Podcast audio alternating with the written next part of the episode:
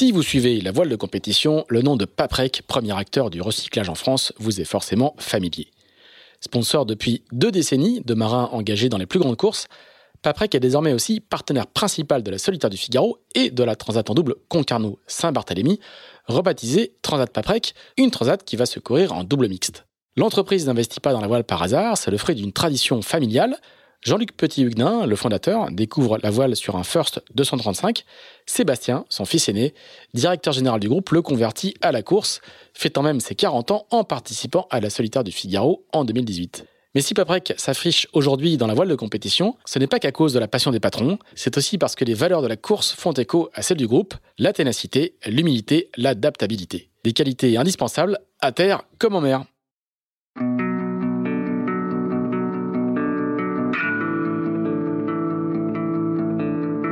Bonjour, vous écoutez Into the Wind, le podcast des marins qui font des phrases. Into the Wind est produit par Tip Shaft, le média des professionnels et des passionnés de voile de compétition. Tip Shaft, ce sont deux newsletters hebdomadaires en français et en anglais, des podcasts, des événements, des formations ainsi qu'un festival de films et un studio de production de contenu que vous pouvez retrouver sur tipandshaft.com. Je suis Pierre-Yves Lotrou et je vous souhaite la bienvenue dans ce nouvel épisode d'Into the Wind.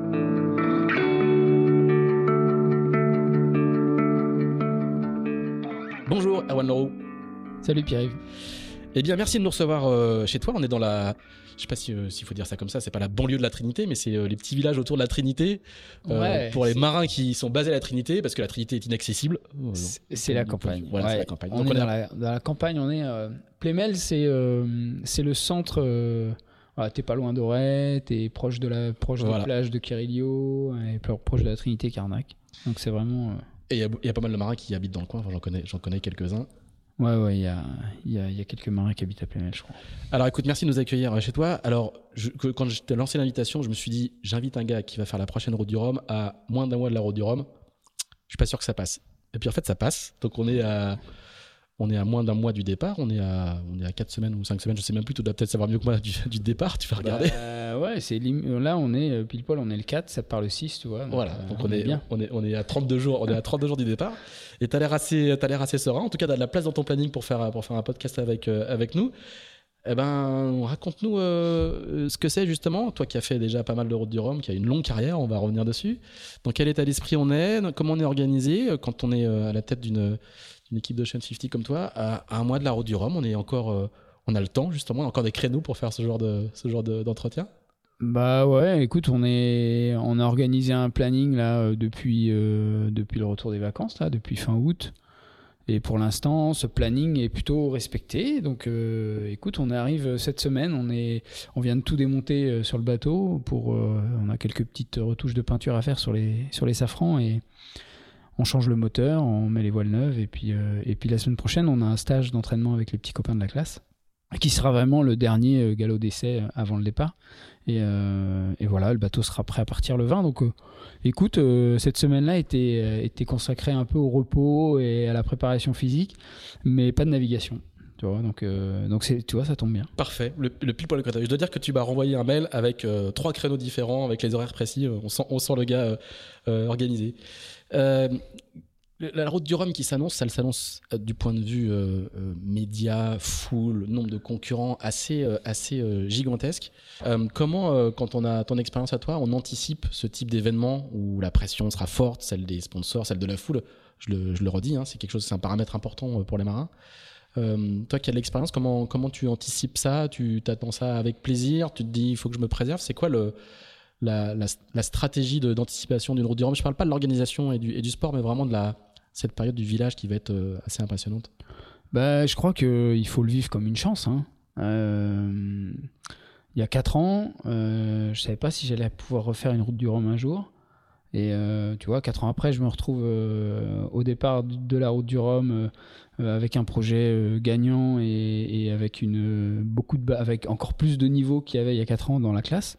Écoute, c'est, moi je vais le vivre en tous les cas comme une chance et je vais profiter au maximum de tout ce qui m'est offert hein, parce que là, euh, je crois que dans la, dans la vie qu'on a et dans, dans, ce qui se passe dans le monde aujourd'hui, euh, euh, le fait de pouvoir continuer à, à, exercer notre métier, vivre de notre passion et pouvoir faire des, des courses comme la route du Rhum nous sont offertes. Je crois qu'il faut surtout profiter du moment présent. Quand on, quand on écoute l'actu le matin, ouais. c'est sûr que donc c'est presque décalé quelquefois d'ailleurs. Hein. Ouais, ouais, c'est ouais, complètement. Ouais, c'est sûrement décalé et donc clairement, il faut profiter. Et moi, je compte bien en profiter. Et j'en profite déjà. Hein. Je, clairement, je profite de tout ce qui nous est donné. Le lancement de la, de la route du Rhum, il a, il a eu lieu à Paris il y a, il y a 15 jours.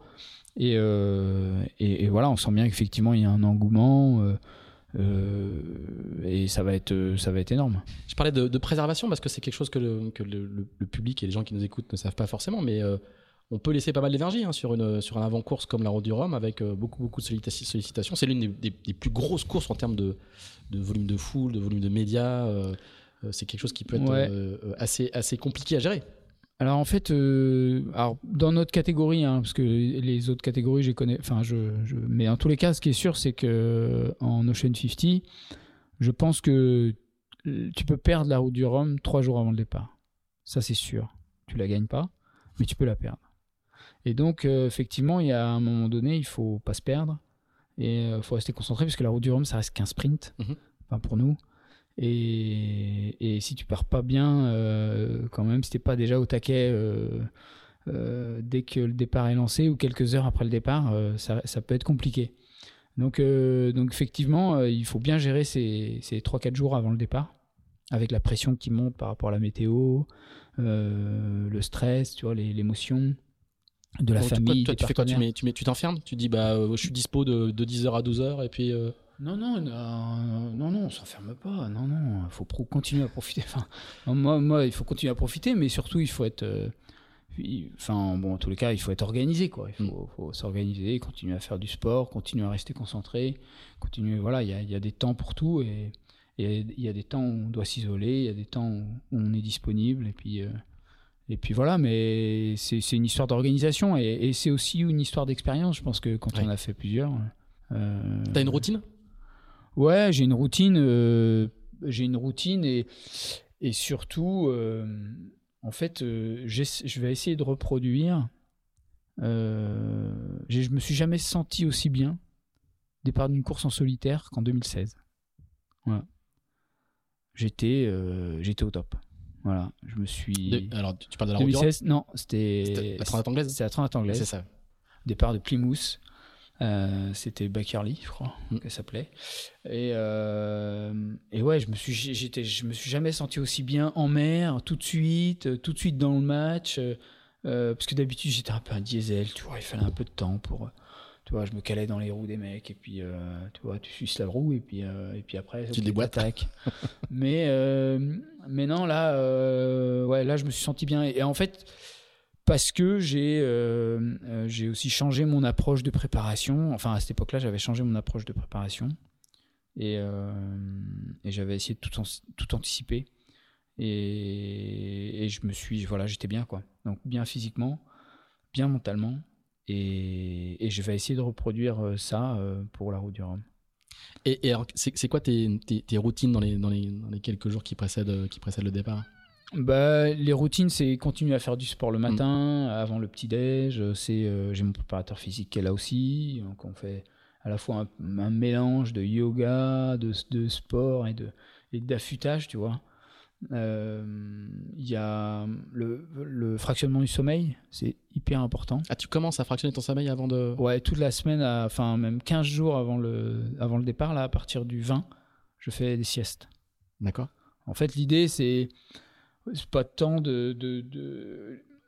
L'idée, c'est vraiment de commencer à fractionner, faire des siestes, tu vois, s'allonger, fermer les yeux, se reposer, euh, commencer à imaginer un petit peu, euh, tu vois, essayer de faire des scénarios dans sa tête. Je pense que ça travaille aussi, ça permet de, de vraiment s'entraîner à, à, imaginer et, et mentaliser sa performance. Je pense que ça aide après quand on arrive à trois jours de départ où en fait on, on va commencer à se faire le scénario A, B, C, D et en fonction de la météo. Et, le fait de le faire avant, en fait, ça, c'est de l'entraînement, en fait. Comme si tu t'entraînais. C'est la projection, enfin, c'est de, la, ouais, la répétition mentale, quoi. Exactement, c'est comme euh, le. La visualisation, j'allais dire. Ouais, c'est de la visualisation, c'est de l'imagerie, et c'est exactement le, le, le, le, skieur, tu vois, qui est dans sa descente, et là, qui est là, qui est en train de refaire les, les, tous les virages de la descente, tu vois. Et je pense que c'est un entraînement à avoir et c'est un entraînement à faire. Donc, euh, Et ça, c'est de la préparation mentale, en fait. Ouais, bah, ça fait partie de mes routines. C'est-à-dire que euh, bien, bien mentaliser, si tu veux, tous les scénarios. Et euh, bah, moi, ça me permet aussi d'avoir. Euh, d'être rassuré finalement et de pas être là qu'est-ce qui va se passer qu'est-ce que je vais faire? Et, tu, tu, fais ça avec un préparateur mental ou tu fais ça tout seul? Bah non la préparation mentale je en fait pour moi il y a dans la performance il y a, il y a, un, il y a un sujet qui va sortir là jeudi euh, qu'on va sortir. Mais en fait, on, aujourd'hui, il y a six axes de la performance qui sont euh, indissociables d'une perf, quelle qu'elle soit. Euh, tu as la préparation technique, donc prendre un riz, faire, voilà, faire le bon geste.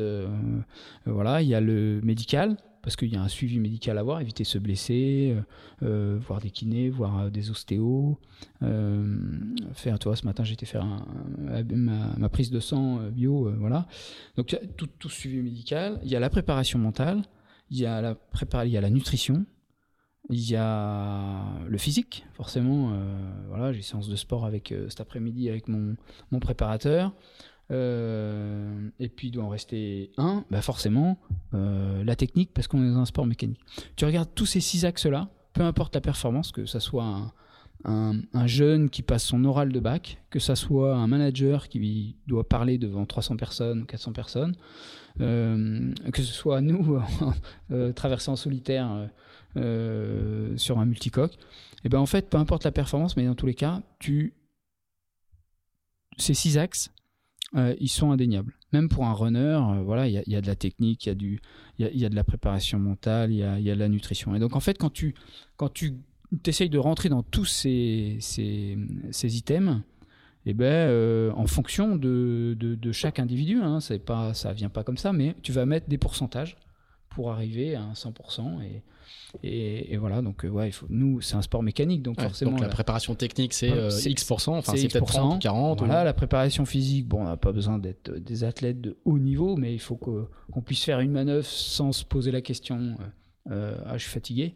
Donc là, non, voilà, on abat, on roule et puis on déroule quoi. Enfin, soit c'est des bateaux qui sont faciles. Donc voilà, il faut être quand même en forme pour, pour faire ça, pour, sans se poser la question.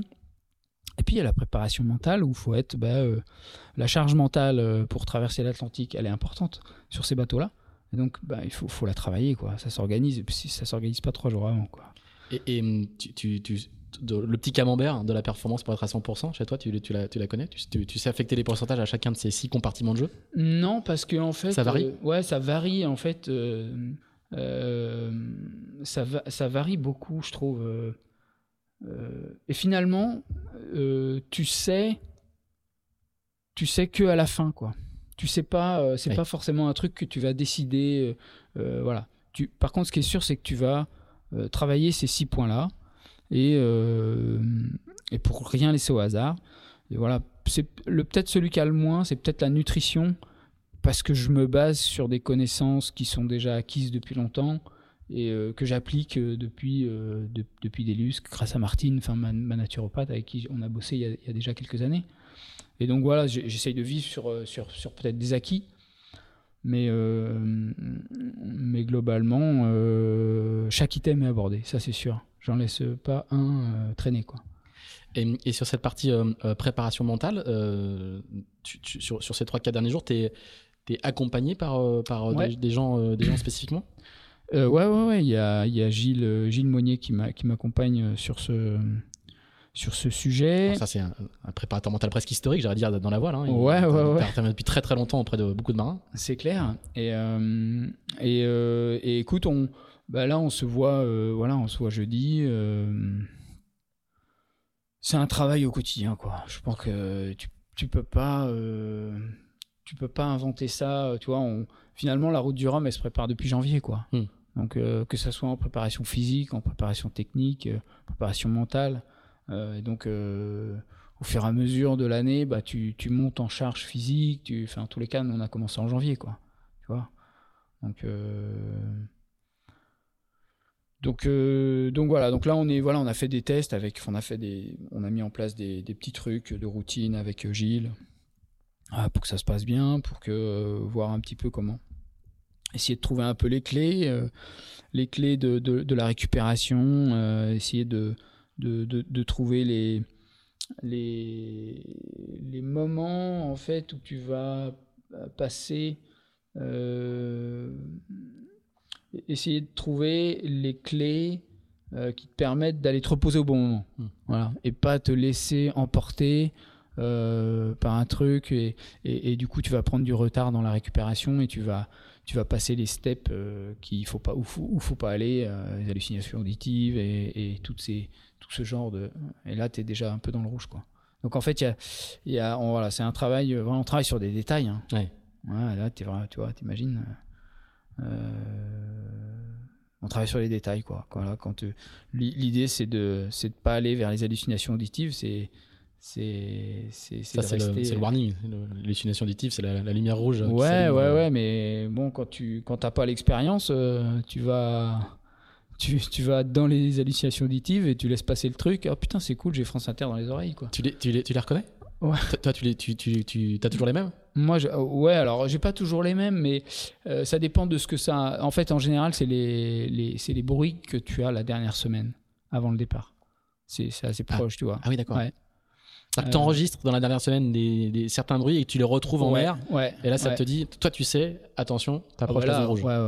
Là, en fait, une fois que tu as ça, une fois que, que, tu commences à être dans les hallucinations auditives, euh, globalement, j'ai, dans les 6 heures, il faut que j'aille dormir.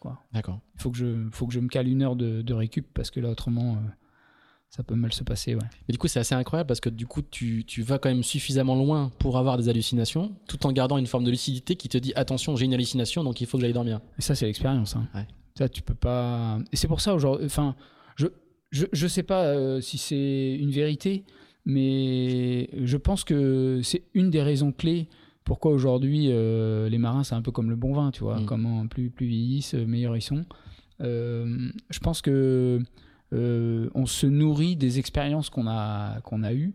Et toutes les expériences nous forgent en fait. Euh, et en fait, c'est ces expériences-là qui nous amènent à réaliser une perf. Et bon, il y a des anomalies, hein, François, François Gabard, euh, voilà, Francis à ses débuts, Francis, Joyon, voilà. Donc il y a, y a, des anomalies, mais ça, dans, comme dans tout sport. Mais, mais globalement, je pense que euh, les marins arrivent à une voilà quand on a vécu un certain nombre mm. d'expériences et eh ben on arrive à un état de l'art qui fait que ben on est un peu euh, euh, voilà on, arrive à mieux organiser les choses et, et, voilà tu vois en 2010 départ de la route du Rhum 2010 je passe Fréhel et je m'écroule. Mais je suis mais lessivé vidé ah quoi. Première route du Rhum.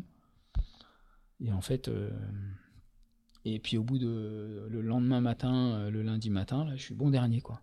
Il y avait, on avait été 12 au départ, j'étais 12e. Euh, Mais impossible de.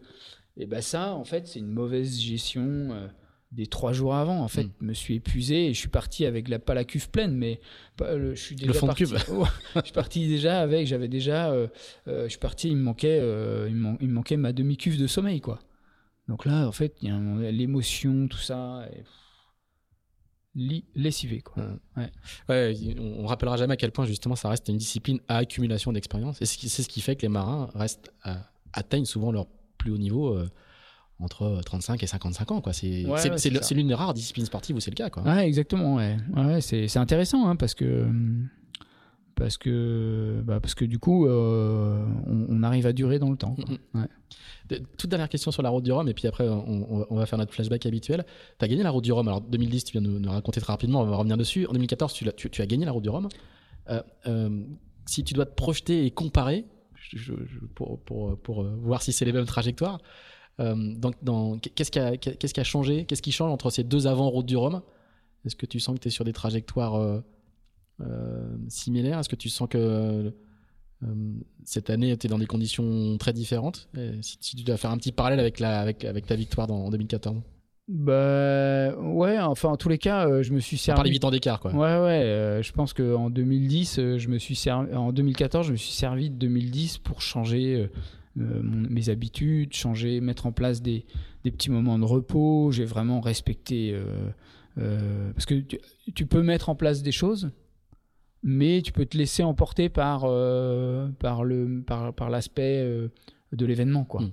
Euh, tu peux très bien dire, bon, ah, entre, dans ton calendrier, tu dis, voilà, moi je suis entre 14h et 15h, je suis off, je suis pas, je suis pas joignable quoi. En tous les cas, dans mon agenda, moi c'est ça, c'est 13h30, 15h30, je suis, je suis pas, je suis pas joignable.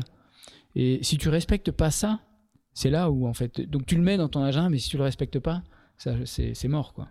Donc en fait, je me suis forcé, j'ai commencé à me forcer à respecter ce que j'avais mis quoi. Et, en fait, c'est ça qui change. Et, c'est ce qui te permet de partir dans de meilleures conditions, quoi. Et, 2018, euh, pareil, hein, 2018, euh, j'ai, je suis parti bien. Euh, j'étais tout de suite dans, enfin, j'étais bien. Hein, j'ai après la, bon, la route du Rhum 2018 a été particulière, mais mais au final, on reviendra dessus. Hein, mais il y, avait, eu du très très mauvais temps. Hein. Ouais, ouais, ouais. On a eu du très mauvais temps, mais et et, ouais. Et en tous les cas, j'ai utilisé les mêmes routines 2018, 2014, 2016, tout ça. J'ai vraiment utilisé les mêmes routines. Et je pense que pour moi, ça marche, quoi. parce que j'arrive à, En plus, j'ai l'expérience de tout ça, donc effectivement, ça. Moi, je, sais que je me connais, donc je sais que voilà, ça fonctionne. Après, bon, j'essaie d'adapter, j'essaie de toujours mieux faire, hein, mais c'est sur des détails, quoi. Les détails. On va, on va, on va y revenir. Alors Erwan, on va faire le flashback habituel de d'Into the Wind. On va repartir 40, euh, 48 euh, années en arrière. Ah Et pas très loin d'ici, hein, parce que tu es né à Auray, donc tu es, vraiment, es vraiment un, gars du pays. Et donc quand j'ai fait ma petite fiche euh, traditionnelle hier soir, eh ben, d'abord j'ai découvert plein de choses, je connaissais pas toute ton histoire, même si ça fait longtemps qu'on se connaît, je connaissais pas toute ton histoire. et c'était pas du tout écrit que tu deviennes marin, mais vraiment pas du tout. Et surtout, euh, alors ça va faire plaisir à plein de gens, hein, mais euh, on peut découvrir la voile euh, tard. À, très tard. Mais tard, quand on dit tard, c'est très tard, c'est à 19 ans, quoi. Et faire la carrière que tu fais. Alors raconte-nous comment le petit le petit Leroux doré, pas du tout destiné à la voile, bifurque et, et, embarque dans ce dans ce secteur, alors qu'il est pas loin, hein, aurait aurait la Trinité. Ouais, ouais. Et puis bah, c'est même pire que ça en fait. moi, j'ai vécu à Plémel. Enfin. ah oui, t'es ah du village quoi. Ouais, je suis du village. Hein, je suis un gars du village comme on dit, mais j'ai joué au foot ici à Plémel, j'ai joué au foot à Auray. Enfin oui, oui, je. Euh, et en fait, euh, euh, moi, j'étais un habitué des balades dominicales sur le Mol Kardec, quoi. D'accord. Tu vois Mais de loin, quoi. Bah ouais, ouais. Alors, j'avais. Il y, a un truc qui m'a toujours fasciné, c'est voir les bateaux sortir du chenal. C'est un truc. c'est c'est un truc qui m'avait toujours fasciné. C'est ce qui m'a attiré, en fait. C'est le premier, le premier déclic, il est là. Et je me dis, putain, c'est quand même les mecs ils partent en bateau, ils vont faire.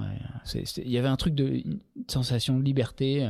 Alors bon, les bateaux de course qui étaient amarrés au môle Karadec à l'époque, ils étaient directement amarrés sur le, des le môle Karadec, hein, c'est le môle à, la Trinité pour ceux qui ne connaissent pas, où sont amarrés aujourd'hui euh, les grands trimarans, euh, en bateau, etc. Et, euh, et, donc bon, ça, ça ça a forgé un peu mon imaginaire, mais mais mais ouais, ce qui m'a le déclic, c'est ça, c'est les, bateaux qui sortaient du chenal et qui rentraient. Je me suis dit putain, mais ça, il y, avait un, il y avait, euh, il y avait un, truc, c'était la liberté quoi. Mm. Euh, et, ce déclic-là, c'est quand? Et ben très jeune en fait, hein, parce que je me dis bah là, euh, voilà, mer, c'est top quoi. Et comment je fais pour y aller quoi?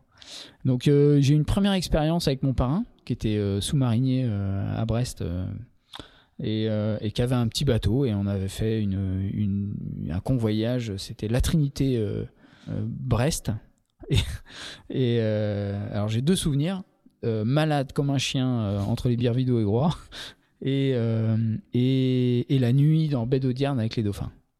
Voilà. Et puis l'arrivée à Brest où on a, il pleuvait et, et, on avait sorti le bateau de l'eau et, et, donc euh, ça c'est j'avais je sais pas moi j'avais 14 ans, 13 ans peut-être.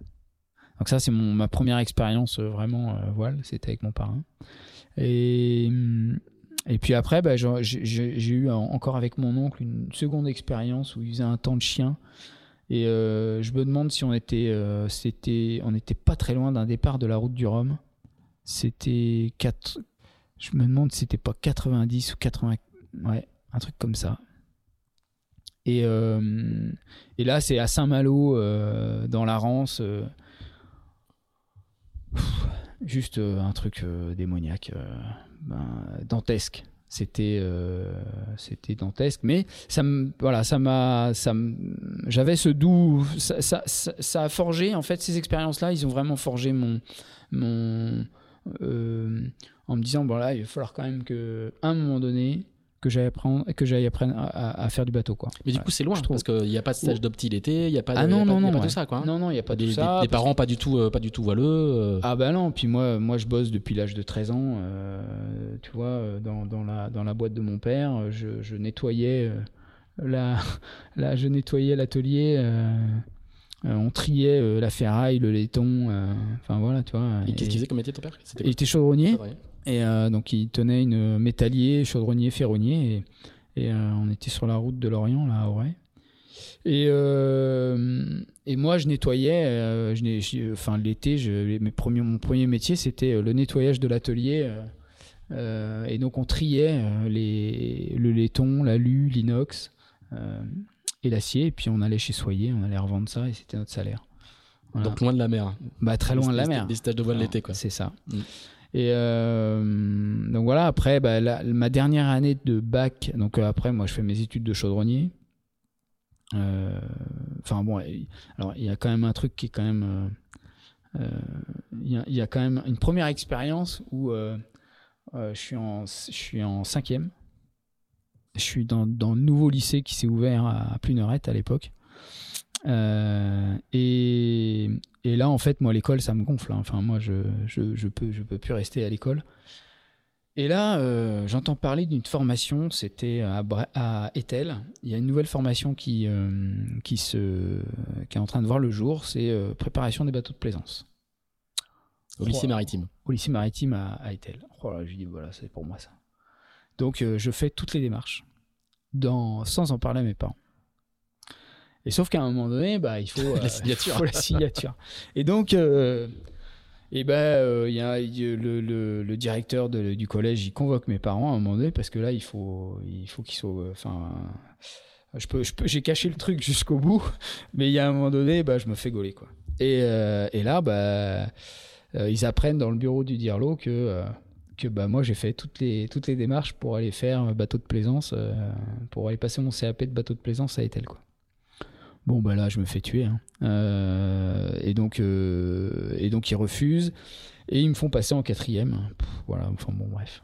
Bon, je regrette pas. Hein, quatrième et troisième. Parce que du coup, c'était une, attraction si forte que tu étais capable de faire ce, de mettre en œuvre ce genre de, de, processus, alors que tu pratiquais très très peu. C'est ça, ah qui, ouais, ça qui est. Ouais, ouais, vraiment l'ordre du rêve. Ouais. Euh, bah, les, les, ça les, bateaux me, me fascinaient. Quoi. Donc en fait, il fallait que j'aille, euh, voilà, il fallait que je travaille pour, pour, pour essayer de, de, faire du bateau. Quoi. Voilà. Je voulais, je voulais être dans les bateaux et la mer. Et euh, donc là, ils refusent. Donc là, bah, quatrième et troisième. Et puis après, il n'y avait pas encore de BEP et de, et de bac pro. Il y avait qu'un CAP bateau de plaisance. Et, et donc, bah, je dis ouais, bon bah ok avec un peu de maturité, je me suis dit, bon, allez hop, chaudronnier, ça sera très bien. Comme papa. Comme papa. Et euh, du coup, j'ai été faire mes, mes études à, Vannes, au lycée Jean Guénaud. Euh, et, euh, et, et, dans ma dernière année de bac, on a, enfin, on a, moi j'avais déjà connu un mec qui était dans la promotion d'avant, qui était un peu plus vieux que nous, Gaël, qui faisait beaucoup de bateaux et qui faisait beaucoup de régates. Et, donc on discutait pas mal et tout. Et, puis à un moment donné, euh, la dernière, donc l'année du bac, euh, notre prof de méca, il me dit bon, on va faire un. Il y a un projet qui s'appelle une école un bateau. Euh, voilà, est-ce que vous voulez faire et tout. Et puis, et ben, je me voilà, je me suis engagé là-dedans à monter le projet, chercher, des financements. il y avait, il y avait tout un, un, processus à, l'école pour pouvoir euh, chercher des. Il faut présenter un projet, et puis tu es financé. Ils te financent des, des, des entraînements, enfin, ils finançaient un peu en, partie une sorte de trophée des lycées euh, Ouais, c'était une école à bateau. Euh, ça, se passait à Port-Éliguin. Voilà, cette année-là, c'était à Port-Éliguin. Et donc, c'était avec le bateau du prof de méca. Hein, ah ouais. ouais, c'était avec un, un, sangria et un samouraï, pardon, un samouraï. Euh, bon, le mec était adepte, était, son bateau était aux Amis de Conlo. Euh, Et moi, je le vois encore, Roger, Roger Le Garec. Et, et, donc, du coup, bah, on se dit, bah, il va falloir s'entraîner pour ça. Et donc, du coup, il faut trouver des financements. Bon, bref, hop. Et donc, je monte le projet avec deux, trois potes, et puis, qui étaient intéressés. Et donc, du coup, bah, on est, le projet est retenu par l'école. Et on trouve le centre nautique des Glénans pour nous entraîner le mercredi après-midi à Vannes. Et donc, euh, le premier mec qui me fait tourner autour des bouées, c'est Mathieu Tatibouette. Ah, tu vois, tu te rappelles de Mathieu Ouais, je vois, je vois, qui c'est. Et, euh, et donc, euh, qui est toujours d'ailleurs toujours ami avec moi. Mais là, du coup, en fait, tu, tu passes de je veux faire du bateau, mais c'est loin, je pratique pas, à je monte un projet. Il n'y a, pas de, a pas de transition. quoi. Ouais, alors c'était l'occasion de monter un projet. Ouais, carrément, mais, mais, Et, et, bon, voilà. On, Mais t'as navigué quatre fois dans ta vie, quoi. Ouais, ouais, ouais, mais bon, là, on va s'entraîner. Puis faire du bateau, bon, ça va être cool. Après, euh, euh, enfin, c'était vraiment l'occasion, quoi. Et en fait, euh, on découvre une école, l'école de voile des Glénans. Alors, bah, c'est celle qui est dans le golfe du Morbihan, du coup. Hein. Ouais. Il faut raconter. les, les Glénans ne sont pas qu'au Glénan, ils ont des bases partout. Ouais, et, notamment, et je découvre une île, l'île d'Ar. Voilà. Et parce qu'on va le mercredi, on, a, on prenait le bateau pour mercredi après-midi. On allait à l'île d'Ar. La première fois où on a, où on a, on a fait, on faisait aussi en, sur des cavales et sur des, sur des 5-7. Et donc le mercredi après-midi, on faisait du bateau, c'était trop bien. Au Glénan. Au Glénan, à l'île d'Ar, dans la baie de Kérolan. Voilà, c'est une, petite île du golfe Morbihan pour ceux qui ne connaissent pas. C'est ça. Et, euh, et, donc là, je découvre une école qui a des objecteurs de conscience, qui a des bénévoles. Tu vois, je découvre un petit peu. Je me dis, mais qu'est-ce que c'est que ce truc-là? Et, et, là, je me dis, bah, il y a peut-être un truc à faire, quoi. Tu vois, peut-être euh, peut-être pousser. Alors, on fait cette régate, une école, un bateau il n'y a pas de résultat à avoir, mais en tous les cas, c'était super sympa. On a passé un très bon moment euh, pendant tout un week-end euh, à Port-Alien. Euh, et, et, par contre, je me dis, bah, c'était en, juillet, là. En fait, l'école, enfin, les Glénans nous disent, on était un autre pote qui était un peu motivé aussi, Jérôme Géga. Il était motivé aussi à essayer d'apprendre un peu à faire du bateau. Et donc on leur a proposé nos services en juillet. On leur dit bah nous on est dispo, euh, voilà. Donc euh, bah, eux ils cherchaient des matérialistes pour réparer les bateaux. Ah, peut-être qu'il faut expliquer comment fonctionne les Glénans. Il y, a, il y a effectivement beaucoup de bénévoles. T'es nourri, es nourri logé, logé, blanchi. Et en échange, en échange, tu en fait ils te font euh, une semaine de stage gratuite quoi. Et donc là du coup on avait réussi à négocier. D'habitude c'était cinq semaines. Et là, on avait réussi à négocier trois semaines et une semaine. Donc en fait, quatre semaines de vacances à l'île d'Ar dont une semaine de, stage. Euh, et trois semaines de bénévolat pour euh, retaper les bateaux. voilà. mon chef, c'était euh, c'était Stéphane Kessler qui bossait avec moi sur le bateau. Là. Et, et donc, on réparait quand, les, quand les, les, stagiaires revenaient de leur, de leur journée de navigation, on réparait les bateaux. Et bah là, c'est là, c'est pareil. Hein, là, on est en 1994, 95. Ouais, ouais, 1994. Euh, bah c'est, c'est, c'est, Donc là, t'as 20 ans. C'est là, c'est, là où tu, tu, rentres dans le. Bah c'est là où je commence à faire du bateau. Ouais, c'est ça. Ouais. À 20 ans. À 20 ans. Et, et donc, euh, à partir de là, euh, je me dis bon, il faut. À l'époque, le service militaire est obligatoire. Tout à fait. Et c'était la fin, mais c'était encore et ça. Et là, en fait, je, en, côtoyant en fait euh, le centre nautique des Glénans, je m'aperçois qu'on peut faire notre service civil euh, au centre. Et là, je me dis, bah là, il y a peut-être un truc à faire, quoi. Si tu veux apprendre à faire du bateau, c'est peut-être le moment. Euh, et, et, je fais toutes les démarches. Donc, je vais faire mes trois jours à Rennes. Euh, les trois jours, hein, c'était, moi aussi, j'ai fait mon service. Il faut expliquer aux petits jeunes. les trois jours, en fait, c'est avant d'aller faire ton service. C'est comme la journée citoyenne. Exactement, exactement. Sauf que c'était trois jours. Sauf Ouais, mais moins que ça, je crois. C'était une journée. Ouais, je crois que c'est les trois jours, mais ça dure un peu. Et puis, et c'est un peu plus militaire quand même. ouais, ouais, c'est, ça. Un peu plus citoyen, un peu moins militaire. Ouais. Et, et donc là, bah. Euh... Alors on savait pas s'il fallait se faire réformer ou enfin bon bref je me suis dit, bon, de manière, c'est soit je vais dans la marine, soit euh, je fais objecteur de conscience, quoi. En gros, c'était ça. Et, euh, et donc, j'ai fait toutes les démarches pour faire objecteur, moi, service civil euh, au centre nautique des Glénans. Et, et, et, du coup, j'ai commencé. Alors, je devais être incorporé en mars et j'ai dû commencer en novembre 2014, tu vois. 94. ouais, 94. Et. Hum, et ça a permis d'en fait de, de, travailler en tant que bénévole et surtout d'accumuler des semaines de formation.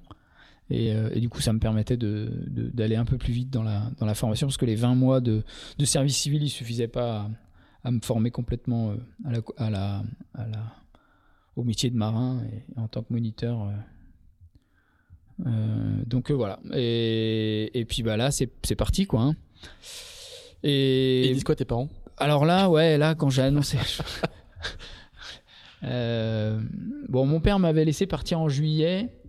Euh, pour aller après le bac là. Bon, c'était une sorte de petite récompense. J'avais, eu tous mes diplômes, donc tout allait bien.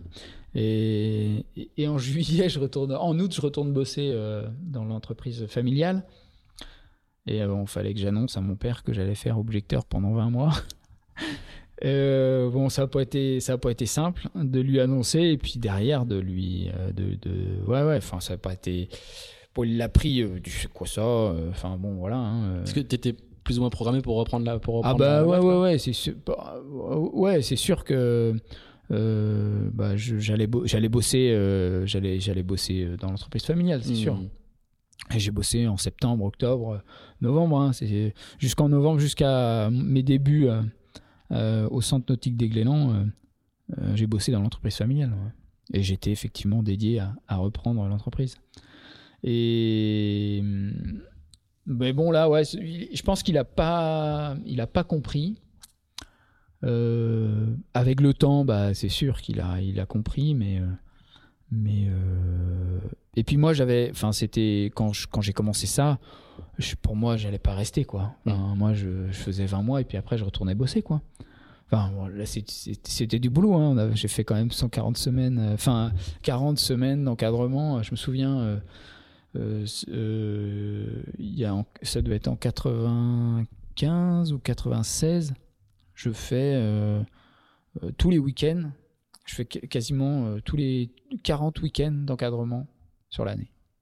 C'est beaucoup, hein. Mmh. C'est énorme. Et j'habitais Vannes, enfin voilà, c'était top. Ouais. et c'est quelque chose que, qu'on a, que nous on a vu, nous qui écoutons ou qui enregistrons ce podcast avant vu, c'est que c'est une vraie filière en fait de formation euh, à la, à la compétition parce que vous êtes nombreux, c'est pas très connu, euh, mais vous êtes nombreux à être passés par les Glénans pour, euh, pour aller faire de la, du bateau de course derrière. Il y a, il y a Dipinski qui l'a fait, il y a ouais. Armel Tripon qui l'a fait. Ouais. Peut-être que tu le croises à ce moment-là d'ailleurs. Ouais, Armel, c'est là où on se connaît. Alors on se, on Et il y en a d'autres. Hein. Ouais, ouais, bah, je crois que Kamas aussi, il est passé par les Glénans. Il, il, a fait un petit, un petit moment, Vincent. Rioux. Vincent Rioux, ouais, alors ils étaient. Mais ouais, avec Armel, on on passe notre A3C2, c'était notre A2C, c'était le premier niveau de, de, monitorat. On le passe ensemble à, à Paimpol. Mm -hmm. Il y a Fred Béra, qui est beau capitaine de François. Mm -hmm. euh, ouais, ouais, ouais. Et donc, euh, que je connais, euh, qu'on qu qu connaît à Paimpol. Et à Stop, en plus, on, on passe nos. J'ai passé mes diplômes, moi, dans les différents centres. Donc, j'ai fait un peu tous les centres. J'ai fait Bonifacio, Marseillan, euh, Concarneau et Paimpol. Donc, c'était vraiment top, quoi. Et Baltimore aussi, j'avais été à Baltimore. En Irlande Ouais, en ouais. Irlande. Donc c'est top parce que bah, là, as, là, tu touches en fait du doigt ce que tu as toujours rêvé, c'est-à-dire euh, cet espace de liberté qui, qui était donné, et puis un monde, enfin, et, puis euh, bah, pouvoir partir en mer, revenir quoi. Mm. Euh, et ça, euh, bah, c'est typiquement tu touches, tu, tu touches quand même du doigt ce qui t'a toujours passionné et fait rêver c'est partir en mer et revenir quoi. Et, à partir de quel moment tu comprends que que, que c'est pas ça va pas être juste 20 mois mais que c'est que c'est ta vie? Alors, euh, pas tout de suite encore, hein, euh, parce que au bout des 20 mois, euh, le centre, le chef de base me propose euh, des, un contrat de qualif pour passer le brevet d'État. Et donc là, c'est le moment aussi où je, je commence à découvrir la régate. Et donc là, je, je, je, je fais, mes, je fais euh, un week-end, je fais le week-end en entraînement à, à la Trinité. Et euh, ça y est, là, tu passes de l'autre côté du moule. Ouais, et, et, euh, et puis l'autre week-end, on est au Croisty, à pareil, parce qu'il y avait aussi un, un gros vivier de, de régate euh, au Croisty. Et donc, en fait, tous les week-ends, je naviguais en régate euh, euh, dans le coin. Et, et on faisait des fêtes abominables aussi euh, tous les week-ends. Euh, un coup à la Trinité et un coup euh, au Croisty. Et moi, j'habitais Vannes, donc donc c'était c'était top. Quoi. Ouais. Et c'est là où je découvre la régate. Et c'est là où je me dis, bah ouais, tiens, contrat de qualif, brevet d'État, ça peut être intéressant. Et donc je continue l'aventure au Glénan. Euh, après mes, mes, deux, mes deux premières années. Donc le BE, le brevet d'État, c'est le, le, premier niveau de diplôme pour devenir euh, formateur plus tard. Hein. C'est ça. Euh, et bon, alors moi, ce le, le, le, truc, c'est que quand je passais mon contrat de qualif, il y avait un tronc commun à passer. Et le tronc commun, c'était. Oh, c'est l'enfer. C'est, c'était. Il y avait de la physio, de la bio, et c'était commun à tous les BE. Et, c'était parce qu'il y a des brevets d'état dans, dans, toutes les disciplines. Hein. ouais, c'est ça. Le deltaplane, euh, exactement. Le, vélo. Euh. exactement. Et, et donc euh, il y avait le tronc commun à passer, quoi. Mais le tronc commun, c'est un, c'est un niveau, on va dire, niveau général assez élevé quand même. Enfin, tu vois, un peu scientifique quand même. Mmh. et alors là, moi, je suis perdu, mon pauvre ami. C'est la cata. J'ai dû le passer, je pense, euh, quatre fois ou cinq fois, je sais plus. Le truc, ah ouais. ouais, échoué à chaque fois. Ben là, il faut faire des rédactions. Enfin, tu vois, il y a des. Il y a. Enfin, ouais, il faut. Puis moi, c'est pas, ma, pas ma tasse de thé, quoi. Moi, je suis un manuel. Euh, moi, je suis un technicien. Euh, moi, je sais lire des plans, je sais, je sais dessiner, des, des, faire des croquis. mais mais raconter, euh, faire introduction, euh, argumentaire et conclusion, si c'est pas ma tasse de thé, quoi. Donc euh, le tronc commun, je le passe deux fois, trois fois en candidat libre. Et puis à chaque fois, j'échoue. Donc là, ils, ils, disent bah ouais, mais là, il faut qu'on fasse quelque chose parce que là, il y a, si j'ai pas mon tronc commun, euh, je peux pas faire le brevet d'État. Et donc là, il y a, donc je passe le tronc commun. La première année de mon contrat de qualif, je passe le tronc commun en, en continu à l'ENV, c'est ma première rencontre avec l'école euh, nationale de voile et des sports nautiques à Quiberon. Et, et là, bah là j'échoue. 9,70. ah, il fallait avoir 10. Et là, bah, j'échoue aussi, quoi. Là, je suis dans la misère. Euh, donc, euh, donc là, il y a problématique parce que derrière, je rentre en brevet d'état, quand, enfin, pareil, en continu. Et donc, euh, et donc là, je suis convoqué par un jury. Il y avait Christophe Gaumont, il y avait, il y avait, euh, il y avait tout un tas de d'officiels, d'officiels euh, devant moi là. Et, et, et, là, ils me disent bon, ben Erwan, on a un problème. là, tu fais pas le, tu remplis pas le, quota. qu'est-ce comment on fait quoi? Bon, j'avais déjà un petit peu une, grande gueule à l'époque. Et, j'étais. Et là, là, j'ai quand même mis un peu les les couilles sur le bio. Je leur ai dit, bah, moi, je vous promets un truc, c'est que si vous me prenez, vous pouvez être sûr que je terminerai premier de la promo. bon, j'ai rempli le contrat quand même, donc ils m'ont pris et j'ai rempli le contrat. Euh, j'ai rempli le contrat. Euh, T'as fini premier la promo. Ouais, ouais, ouais. On a, j'avais, j'avais fait une super année et on avait fait un super groupe en brevet d'état, c'était top. Ils n'ont pas été déçus. Et on garde de ça d'ailleurs avec Christophe euh, qu'on revoit sur les, sur les courses, les différentes courses. qui, qui, est régulièrement euh, président du comité de course. Ouais, ouais, On garde un, un puis bah, je, je, revois, enfin je, je vais souvent à l'école et, et, et, Michel Parat, bon, qui est parti en retraite, Michel Basile, euh, tous ces profs-là qui ont, qui ont œuvré à mon brevet d'État et, et on en garde un bon souvenir de, de cette époque-là. Et la première, et la première la première la notation qu'on fait bah, c'était juste après, une semaine après, on fait euh, du classe 8 en, équipage ou en double, Fabrice Levet et Thierry Poiret euh, qui nous encadraient. Et, et, là, en fait, il y a un, bâbord tribord et, et en fait, euh, on n'arrive pas à battre quoi. Et donc les bateaux se percutent et là, il y a un trou dans la suite, mais c'est monstrueux. Oh là là, mais là, cette semaine-là, on les avait. Donc là aussi, avec Thierry, on a reparlé et, on a bien ah, rigolé. Deux, deux, grands enseignants qui ont formé beaucoup, beaucoup de gens et c'était aussi deux, deux, marins qui ont fait plusieurs Coupes de l'Amérique et qui sont mm. Et qui maintenant, bah, euh, Thierry est, umpire, euh, chef umpire euh, sur le Pro Sailing Tour. Donc, Exactement. Donc, donc voilà, et, c'est là où j'ai, c'est là où j'ai percuté que, que que la régate, ça allait être un truc où j'avais envie de, de persévérer et que j'étais pas mauvais. Je me suis rendu compte que j'avais quelques, quelques appétences euh, je comprenais assez vite. La navigation, ça, je percutais bien.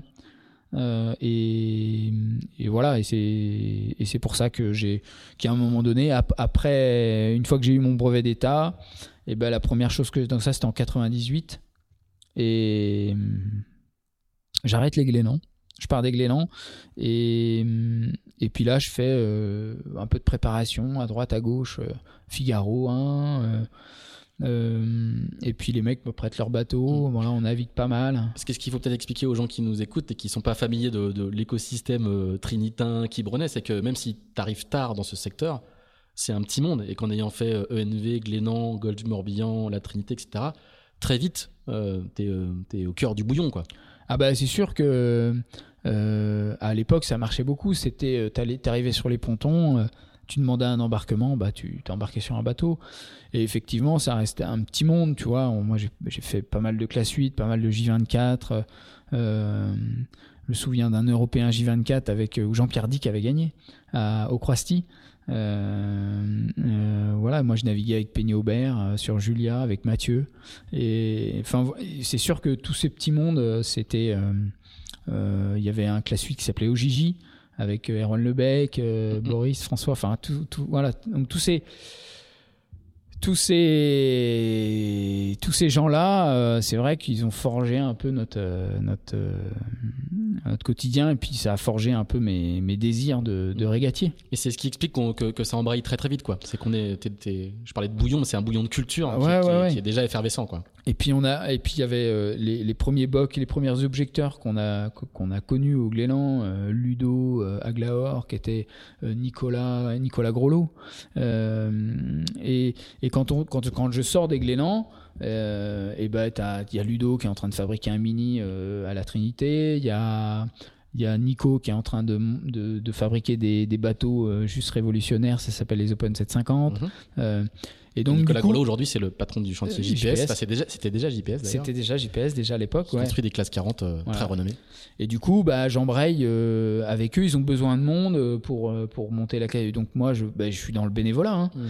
On est dans le on est dans le coup de main. Il n'y a pas cette il n'y a pas il a pas encore cette cette culture euh, euh, où, où, chaque chose se paye enfin tu vois on est on est encore euh, dans le truc où on donne un coup de main au mec et puis et puis on navigue en échange tu vois c'est du troc en fait à cette époque là et et, et, donc quand Nico sort ses Open 750, bah moi on avec Mathieu on monte la Castillage. En plus j'étais petit donc je rentrais bien dans les bateaux pour aller serrer les boulons. Et petite cabine à l'avant c'est pour ça. Hein. il fallait il fallait aller sous le pont après derrière. Hein. Donc donc voilà, écoute, euh, c'était euh, c'est tout cette, euh, cet écosystème, comme tu disais, ce bouillon bah, qui fait qu'effectivement on arrive à vite à trouver trois, trois breloques à faire et puis, et puis trois sous pour, pour nous aider à vivre. Et as, tu te projettes, tu as des envies de Mini Transat, de Solitaire du Figaro, de Vendée Globe ou c'est déjà encore, c'est encore, encore un peu loin? Non, non, alors j'ai envie, de, ouais, envie de monter un projet Figaro, mais alors il se passe déjà un truc moi, j'ai plutôt les envies de voyage. Et il y a un truc déjà qui se passe, c'est avec Armel Tripon. Il y a un premier événement. On est embauché par un, par un, par un propriétaire de bateau sur un Swan, euh, magnifique Swan Regatta, euh, avec 3 euh, mètres de tirant d'eau, bête de près. Et on devait faire Antibes, San Francisco. Ouais. Et, donc, euh, moi, je largue appart, Nana à l'époque aussi, parce que j'avais une Nana à l'époque. Et en fait, je quitte tout. Et, on va vivre sur le bateau, quoi. Et Armel, pareil, Armel est là et on est deux skippers. Et donc, tous les deux, avec Armel, on est les deux skippers du bateau, quoi. Et donc on fait les essais et tout, on fait, on est prêt à partir. Et donc on commence euh, en, mai-juin et on fait juillet, août, on continue à bien préparer le bateau et tout, et, et on doit partir, euh, on doit commencer notre périple euh, à partir de, septembre, tu vois. Pour, on fait d'abord Canaries et puis après on va au Brésil et Cap Vert, Brésil et puis et ça passait par l'ordre. Ah ouais, il fallait faire. Ouais, ouais. ouais. Ah, c'était génial. ah ouais, bah, c'était un truc. De... incroyable. Les perspectives étaient juste dingues, quoi. Et en plus, comme comme il y avait des étapes, ben il y avait des... enfin on revenait et puis on était tous les deux euh, euh, à part égale dans le truc et, euh, et, on était au taquet avec Armel, quoi. Et, donc, on est à une semaine du départ. On est à Antibes, on est en septembre. Et, là, on revient, euh, je sais plus, on était parti, revenu en Bretagne, on revient à Antibes. Et là, c'est le départ, quoi. Là, c'est, c'est, on part euh, cette semaine, euh, on partait cette semaine aux Canaries. Et, le bateau se fait saisir. Fin fin du, fin fin de chantier. Retour au bercail. Parce que le propriétaire t'avait pas payé ou euh, Ouais, je, ouais, je me souviens plus du, du Donc truc. tu repars avec tes sacs et tu rentres en Bretagne. Ouais, et Armel aussi. Armel rentre à Nantes. Et là, Armel, euh, Armel, il a des idées de mini et tout ça. euh, donc là, il commence à travailler sur un projet mini. Et moi, euh, j'ai un, a, le, le Figaro me tente bien. Et il y a, à l'époque, c'était la solo Telegram. Mhm. Et, et du coup, je, je monte un projet pour, pour me présenter euh, sur la, sur la. Donc c'est une course de promotion. Hein, ça, ça- ça- le vainqueur euh, part avec euh, un Figaro pour quelques pour une é- saison, ouais. pour une saison. Et c'était financé par le Télégramme. Et je trouve un bateau. Alors, il fallait trouver un bateau où tu louais. à l'époque, c'était les bateaux de, je sais pas, Rivage. rivage. Exactement. Figaro bleu. Figaro bleu, ouais, c'était les bateaux de. C'était en Figaro 1. Et, euh, et donc, je trouve un, un, un- un- un bateau qui avait jamais fait le Figaro, qui était en Angleterre, euh, super bien et tout. Top. Et, euh, et le bateau était pas mal. Hmm. Allez vite. Parce qu'il y avait des différences quand même. euh, il y avait des différences de bateaux. euh, sur les Figaro 1, il y avait quand même pas mal de différences d'écart de vitesse. Et, euh, et voilà. Et puis, bah, écoute, euh, je dois faire cette épreuve là. Et au bout de. Alors, euh, je m'entraîne, je cherche des financements, tout ça. Et puis, bah, on est 12 au départ. Il y a Armel, euh, Lecléache, il y a Garek, Corentin Douguet, euh, il, y a, y a un Irlandais aussi, euh, euh, Toubois. Il y a Gilles Favenec. Ian Jameson. Ian Jameson, yes, c'est ça. Euh, très sympa d'ailleurs, je me souviens, bon souvenir. Enfin bref, tu vois, il y a- il y, a tout ce monde-là. euh, et, et au bout de cinq jours d'épreuve, là, l'épreuve durait, euh, je sais plus, euh, une, euh, une, une semaine, dix jours, hein, sept jours. Et euh, à mi-épreuve, euh, après la course au large, je suis en tête. Ouais. Et bon, après, j'ai des soucis de pilote et sur les parcours bananes, je me fais exploser. Et je termine cinquième du truc, mais. euh, et c'est Gilles Favenec qui gagne. Et voilà. Et Armel fait deux, je crois. Donc. euh, Là, tu commences à être bien inséré, quoi. hein. Ouais, parce que derrière, à l'époque, il y avait. euh, alors, bah, du coup, enfin, tu vois, on- là, on rencontre. euh, je me demande si. Là, ah non, non, ils étaient déjà en, place. Nico, Nico Troussel, avait, c'était lui qui avait euh, l'année d'avant, qui avait. Et donc, c'est, il y a eu Nico, et après, il y a eu euh, Gilles euh, sur la, sur la solo, sur, sur, le, sur le bateau Le Télégramme. Et, et du coup, en fait, euh, effectivement, ces rencontres-là fait que bah, je me souviens à faire un national en Figaro 1 euh, avec il y a Armel, euh, Jérém, Nico, Bayou, Troussel? ouais, Nico Troussel. Donc les trois de la baie de Morlaix. Tu- Ouais, tu as pris en- un- sur le même bateau. Ouais. Et moi, je me retrouve avec eux à faire ça. Enfin, tu vois, c'était. Enfin, tu, tu ouvres les yeux et t'apprends, quoi. Ouais. Et puis, ouais, ouais, et puis tu te donnes à fond, quoi. Mm. Donc, c'était. Et, et voilà, et puis bah, là, tu, c'est vrai que tu es dans le milieu, tu rencontres, et puis. euh, et puis, euh, et puis c'est là où je, je- ça devait être là après, là, dans les années 2000, où je crée ma boîte et. Et puis, euh, et puis là où je fais de la préparation de bateau. et- Ouais, parce que du coup, euh, cette double, t'as une, t'as une double compétence. En fait, t'es un très bon technicien parce que t'as ta formation et ta Ouais, culture. Ouais, c'est Et ça. puis tu, tu commences à pas mal naviguer, donc t'as vraiment le, la carte est intéressante pour tous les gens qui cherchent des, des techniciens qui savent de quoi on parle. Quoi. Ouais, c'est ça, ouais. Ce qui- ce qu'il y a moins maintenant, quoi. Ouais. C'est vrai que ça, ça manque un peu, mais oui, effectivement, j'ai cette double, cette double compétence. Et, du coup, je me fais embarquer à droite, à gauche.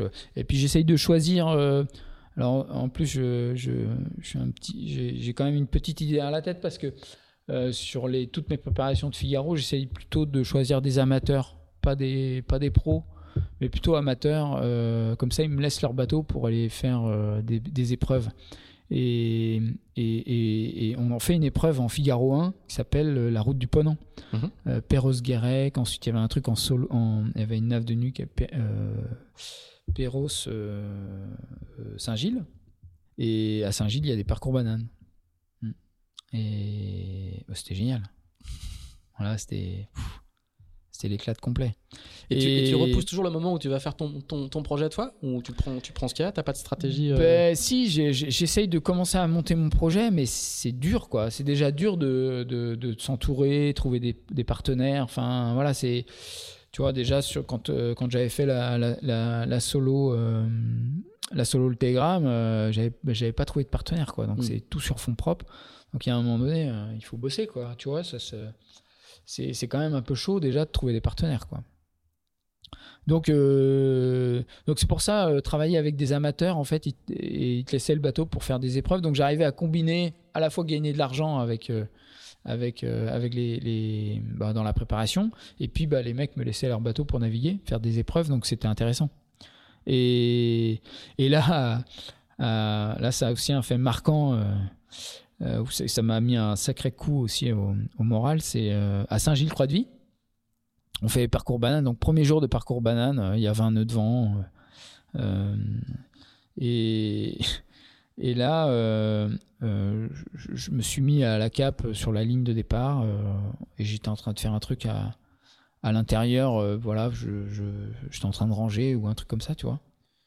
Et en fait, il y a, y a Seb Joss qui arrive en tribord et qui lui aussi est en train de matosser, je sais pas quoi, en train d'intérieur. Et donc en fait, il me voit pas. Et moi, bah, j'arrive pas, je suis à la cape, quoi. Bon, on se met pas à la cape sur une ligne de départ, mais ouais, il rentre dans le bateau, mais mon pauvre ami, il fait un trou. Ça comme dans le bateau. Il vient d'écarter les bras, vous voyez pas, mais il vient d'écarter les ah bras sur toute la largeur. Là, c'est double hublot, euh, double, double vitrage, double hublot euh, dans la cuisine. Oh bah là, je suis dépité là. Là, je suis, je suis au fond du trou là. Là, c'est un. Je mets du, je mets du temps à m'en. Hein, je, ouais. Ah, je mets du temps à m'en remettre de ça parce que bah, je fais une, je fais une erreur. Hein. Et et euh, et ouais, ouais, c'est un peu chaud, ouais. ouais. Après, j'hiberne un peu, je crois. Ah oui. Ouais. ouais. Et et puis bah, c'est là où je pense que euh, il y a Armel qui m'appelle. Euh, et qui me dit bah là j'ai trouvé un peu de rond là pour faire la mini et, et puis bah je vais l'aider en Pogo. En Pogo 1. En Pogo 1. Sur le 180. Ouais, c'est ça. Ouais. Je me souviens bien. Mais voilà, et puis bah, c'est là où, bah, où il y a les Open 750 aussi, où je navigue pas mal avec Nico. Et je fais une prise en main d'un bateau euh, pour, euh, pour euh, Marc Guimau. Mhm. Avec Yann, avec Yann Guichard, Yvon Daniel. Et puis, et donc tous les trois sur le même bateau. Et là, je leur fais découvrir, euh, enfin, ils, louent, ils louaient le bateau, je leur fais découvrir l'Open 50 Bon voilà, après bah, c'est là où je rencontre Marco, et puis c'est là où il m'embarque après en tant que numéro 1. Alors voilà, faut que tu, faut, faut que tu racontes un peu, parce que là du coup, là, là ta, ta, ta carrière change. Le, le, le, technicien un peu freelance euh, euh, qui, qui, est, qui, est, demandé à droite à gauche et qui file des coups de main, tu, tu, tu changes un petit peu de, Ouais, bah là. Euh, et on, reste toujours au Trinita. Hein. C'est là, c'est le. Oh. Les, les, bassins communiquent pas. Euh, L'Orient n'est pas encore aussi développé qu'aujourd'hui. Ouais. Euh, et c'est à la Trinité que ça se passe quand même encore. Hein. On est au Ouais, ouais, ouais. Et puis il y a, y a, quand même. on, navigue beaucoup.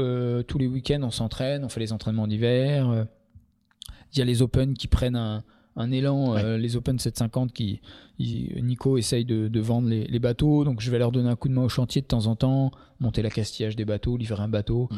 On fait le bol d'or, on participe aussi au, truc un peu, euh, essayer de lancer un peu le truc. Et donc comme euh, Nico n'a pas beaucoup de moyens. Du coup, en fait, on lui file plutôt un coup de main, puis bah nous, on peut naviguer quoi. Mm. Faut expliquer, hein, c'est des bateaux avec des carènes très très plates, c'est un plan ouais. qui est très bien construit, très léger, très rigide, avec une, une avec une quille euh, relevable avec un, une chèvre, un treuil quoi, mais qu'il faut qu'il faut rajouter, qui est pas qui est pas inclus dans le bateau, euh, qui a un maël pivotant, tout, est en carbone. Ouais. Voilà, et donc c'est des bateaux assez sophistiqués pour l'époque, aujourd'hui encore. Hein. Et c'est le bateau euh, au milieu, enfin dans les années 2000, c'est le bateut d'entraînement d'hiver des équipes Orma. Et donc il y a du beau linge quoi. Il y a ouais, il commence, à, il commence à y avoir du beau linge. Voilà. on est vraiment au tout début et effectivement il y a, je crois que c'est Bank Pop et, sous l'impulsion de Daniel Souben, mm. euh, qui commence un peu à effectivement euh, s'entraîner sur ces bateaux-là. Et on voit euh, Franck Camas arriver, ouais, on voit c'est ça. Fred Lepetrec qui est là. Il y a, aussi, ouais. Les bateaux sont vraiment exceptionnels, quoi. Et, et du coup, effectivement, il y a, y a des Spi West là où il y a pas mal de monde, et notamment bah, Pascal Billigori qui, qui navigue sur le bateau et qui, qui, qui, est avec mon pop et effectivement qui, qui lance un peu cette, cette mode où les Orma venaient un peu naviguer sur le, sur les, sur les Open. Les bateaux sont en chantier l'hiver, donc du coup les week-ends, un week-end sur deux à la Trinité. Ouais, euh, c'est ça. Et puis bah il y avait le Speed West quand même, donc euh, qui, qui, marquait un peu le début de la, la saison, et c'était quand même un bel événement, donc euh, ça l'est toujours d'ailleurs. Et, et du coup bah moi je pouvais pas faire le Speed West parce que j'étais en préparation de la Transat AG2R pour Mino et je sais plus et ouais je sais plus qui. Ah, Mino c'est Dominique Vité. Ouais, Dominique Fittet. je, vous encourage vivement à écouter son podcast qui est vraiment euh, ouais. assez incroyable. Et, euh, et, euh, et du coup, euh, du coup, je pouvais pas faire le Speed West France et il y avait une prise en main à faire pour euh, l'équipage de la Trinitaine. Et là, Nico me dit bah tiens, vas-y, file. Et du coup, je fais la prise en main pour pour Yann et Marco et, et Yvon Daniel. Et c'était top. Et donc, je vais naviguer une fois avec eux et un week-end avec eux et et puis bah, je découvre un personnage, Marc Guillemot, euh, Yvon Daniel, euh, que je croisais déjà par ailleurs euh, beaucoup de fois à la Trinité, mais, euh, mais, mais voilà, et, Yann aussi, que, que, que j'apprends à, à découvrir, Yann Guichard. Alors je vous encourage aussi à écouter le podcast de Yann Guichard et le podcast de Marc Guillemot, qui sont tous passés dans Into the Wind. Et, et c'est le début, en fait, quand je fais ça avec Marco, et ben, l'année d'après, Marco me propose de venir euh, faire euh, numéro 1 sur, euh, sur, le, sur la Trinitaine. Voilà. Et... Sacré promo. Ouais, ouais, ouais, ouais, ouais. Bah, c'est vrai que l'Open 750, c'était quand même un truc un peu dynamique. Fallait des bons. Moi, j'étais numéro 1 sur les, sur les bateaux. Et, et ouais, c'était, il fallait être un peu dynamique, fallait être fallait être euh, explosif. Et, je pense que le profil a dû bien plaire à Marco. Et, euh, voilà. Et après, bah, bah du coup, j'avais cette double compétence qui était technicien et, et, marin. Et donc, du coup, euh, j'ai aussi bossé sur la préparation. Alors, tu, du coup, tu rentres dans une équipe Orma à une époque. c'est la fin de l'époque florissante des Orma. Il n'y a pas encore eu la route du Rhum 2002. Euh, bah, c'est en 2002 que je file. voilà, juste avant. Ouais, c'est en 2002 que, que, que, je commence à bosser. Euh, alors, il y a la Mini en 2001 quand même. Ouais. Avec Armel. Euh, Ça te marque un peu quand même. La Mini hmm. Ouais. Parce que là, je me dis, là, là la j'ai arrêté le Figaro et là, je passe à la Mini. Ouais. ouais le Figaro, il faut de l'argent et tout. Et euh, il faut de l'argent pour bien faire les choses. Donc, euh, donc je me dis bon bah fais déjà ta mini, ça sera bien. Et, et je me dis bah là ouais le mini c'est pas mal. Euh, euh donc du coup je, je, j'ai dans la tête de, de plutôt la mini. Et, et le fait de bosser, commencer à bosser dans une équipe Orma, ça amène aussi un peu de un peu de, de, stabilité parce que je fais la préparation, je commence à faire la préparation du bateau. Euh, et puis bah, la route du Rhum 2002, c'est euh, ça là, c'est c'est le début. Là, on est dans l'équipe. Il y a il y a y a Thierry Dupré, qui beau capitaine du bateau. Et en fait, on a dématé. Alors, euh, on, avait, il y avait la route des phares, et on avait perdu un bout de mât avec Marco. Et cette année-là aussi, on navigue avec Carmel Lecléache, qui était navigateur avec Marco. C'était euh, je repense à la route des phares, tu vois, et du coup, ça me rappelle qu'on a bien navigué avec Carmel. Et euh, Le petit bruit que vous entendez, c'est le, le chien de l'un des deux chiens d'Erwan qui, qui boit. Voilà, c'est ça. Euh, et donc, du coup, bah, on, voilà, on a perdu un bout de mât qu'on a récupéré à la Corogne, je crois. Et, et du coup, bah, on se retrouve à. Et puis, c'est l'année du Rhum, donc donc euh, voilà, il y a dans l'équipe il y a Thierry, il y a Thierry Dupré du Vorsan, il y a il y a Xavier Dago, euh, il y a il y a du beau monde. Hein. Euh, et du coup, bah on prépare la route du Rhum 2002 pour Marco jusqu'au départ à Saint-Malo. Et, et, puis cette route du Rhum, elle est, elle est épique. Hein. Elle est épique, c'est ce que j'allais te dire. Ouais, ouais, cette route du Rhum, elle est marquante. Moi, j'ai passé la route du Rhum 2002 dans les transports.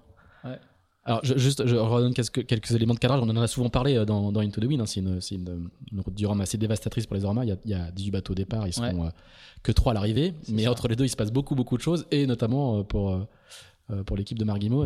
raconte un petit peu, parce que j'ai lu deux, trois fois, j'ai lu un petit peu tes aventures, mais effectivement, ouais. tu fais de la route. Ouais, je fais de la route, ouais. En fait, le premier truc, c'est. donc, il y a Franck Camas qui chavire. Devant Roscoff. Devant Roscoff, ouais, quasiment. Juste avant, il y a Bonduel qui chavire. Euh, Bonduel qui évite Camas. Qui évite oh. Camas de justesse. Non, non, il lui rentre dedans. Il lui rentre dedans. Non, non, il lui rentre dedans. Oui, c'est ça, il lui rentre dedans. Et Jean Lequin lui dit Mais qu'est-ce que tu fais là? Il est à cheval. Camas est à cheval sur son bateau, mais qu'est-ce que tu fais là? Ouais, c'est ça. bah, j'ai chaviré. Euh, donc, ouais, ça, ça commence vraiment très très mal. Et. Et donc, euh, donc voilà, tout ça dans la. Enfin, on, se. On se euh, c'est le premier soir, hein, donc ça. On est, je me souviens qu'on est au, resto avec toute la, famille Petit de la Trinitaine. Et là, on, on reçoit les messages. Euh, bon, bah, Kamas a chaviré. enfin, on n'y croit même pas en fait. Le premier, le premier message, ça restera marqué à jamais. Kamas a chaviré et Bon Duel a foncé dans Kamas. Ah non, mais tu te dis, mais c'est pas possible quoi c'est une blague. Et euh, donc là, bon, bah hop, on, on, se met un peu en mode, euh, bon, euh, peut-être aller aider les chauffins. Faut voilà, Faut peut-être faut peut-être un petit peu se regarder un peu ce qui se passe. Et, et le lundi, on redescend avec toute l'équipe, avec Xavier, Thierry, on, redescend à, à, à, la Trinité. Puis il y avait une, il y avait, c'était Yann qui routait Marco, Yann Guichard.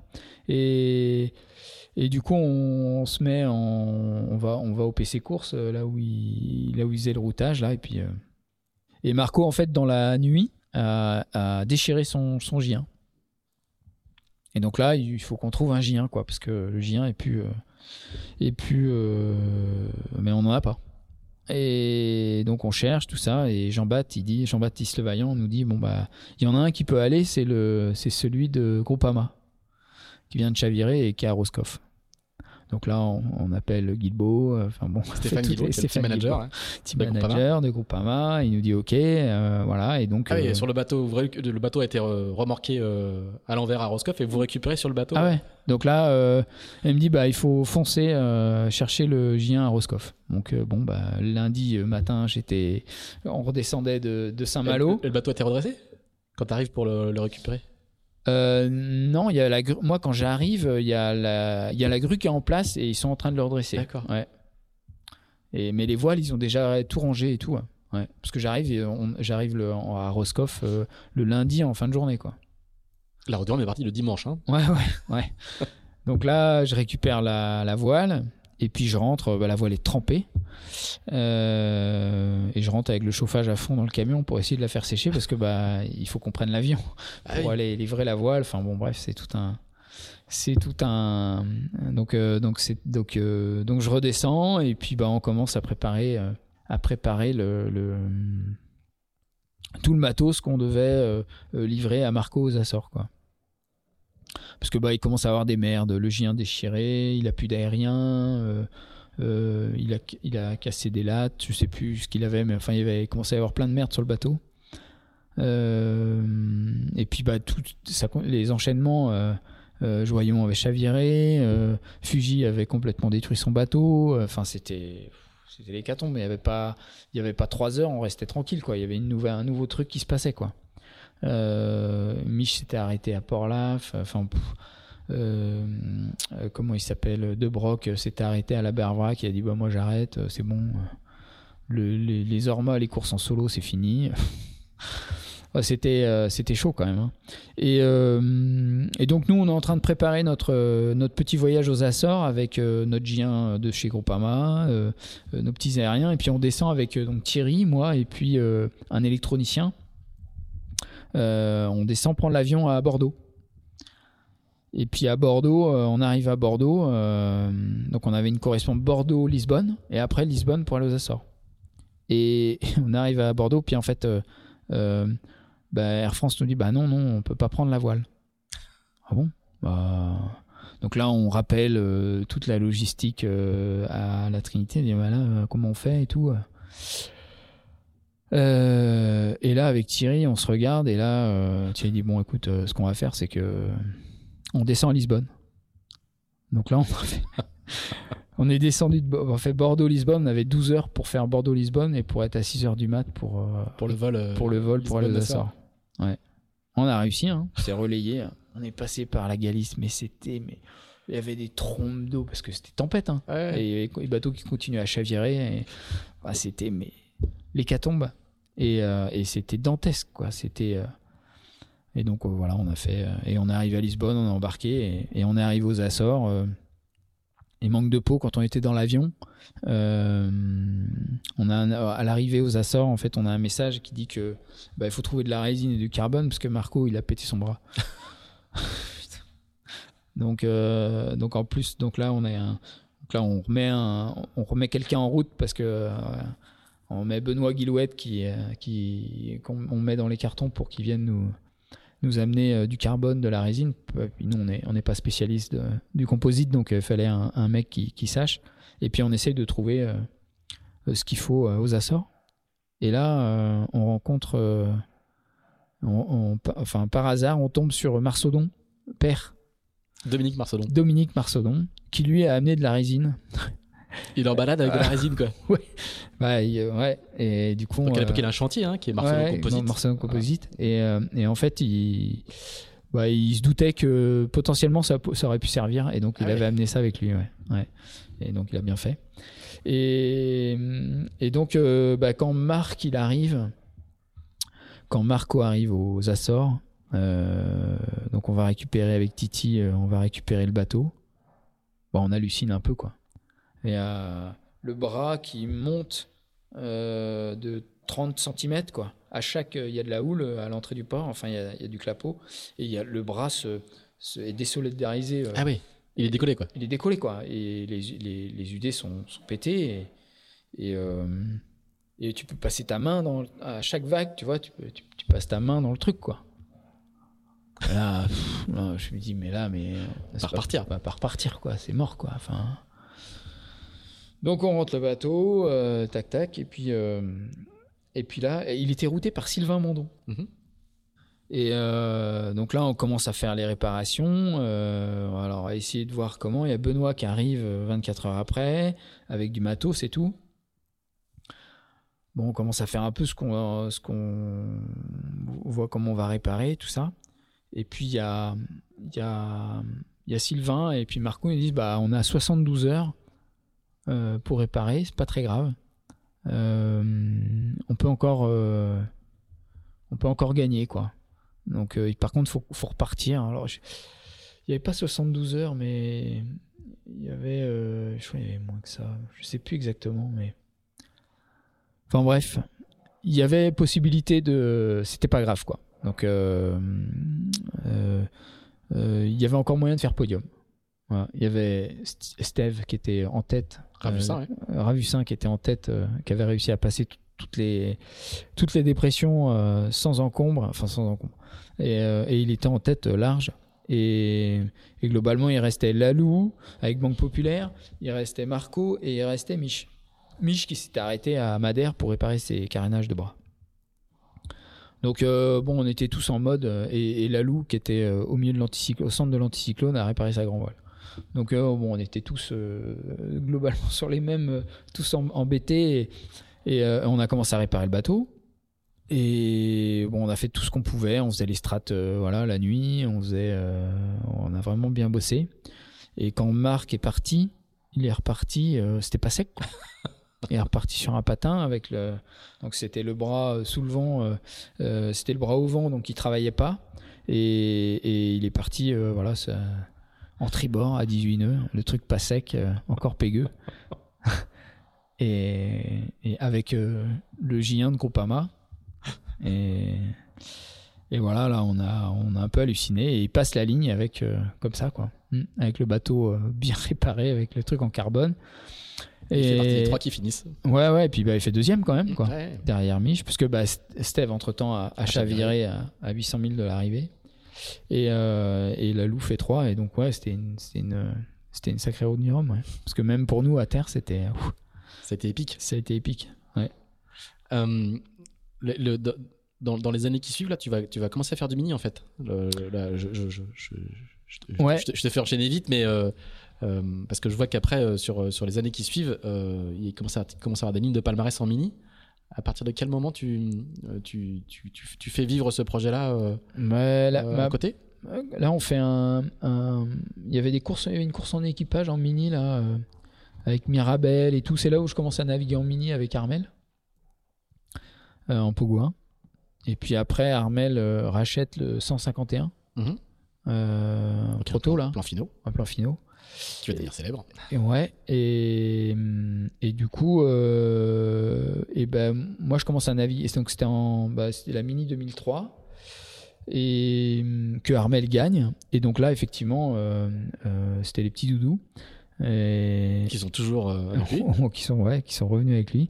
Et euh, c'était euh, Moulin Rôti en fait qui sponsorisait euh, son bateau. Et c'était des petits doudous qui étaient en C'est des peluches, un moulin rôti. ouais Moulin Rôti, Mm. c'est des plus J'en pour les enfants. ai ouais. encore une, Ouais. ai encore une chez moi. Ouais, bah ouais, moi, nous, les enfants ont été. nos enfants ont grandi avec leur, leur doudou Moulin L'ourson. Armel. Ouais, Exact. C'est la classe. Et hein. l'ourson Armel. Armel il, avait, il avait une peluche à son nom. à son nom. Et, euh, et donc, du coup, euh, bah, je l'aide à préparer euh, déjà sa mini. Parce que bah, il, Ah, c'est la deuxième, hein, parce que en 2001, il avait fait. Ouais, il, a abandonné, mais il a après, abandonné, le, ouais. après le départ de, la, de la deuxième étape, si mes mémoires sont ma Je crois que est c'est ça, ouais. ouais. Ouais, il démate. Ouais. Euh, en Pogouin Non, je pense pas, non, il a un problème de pilote, non?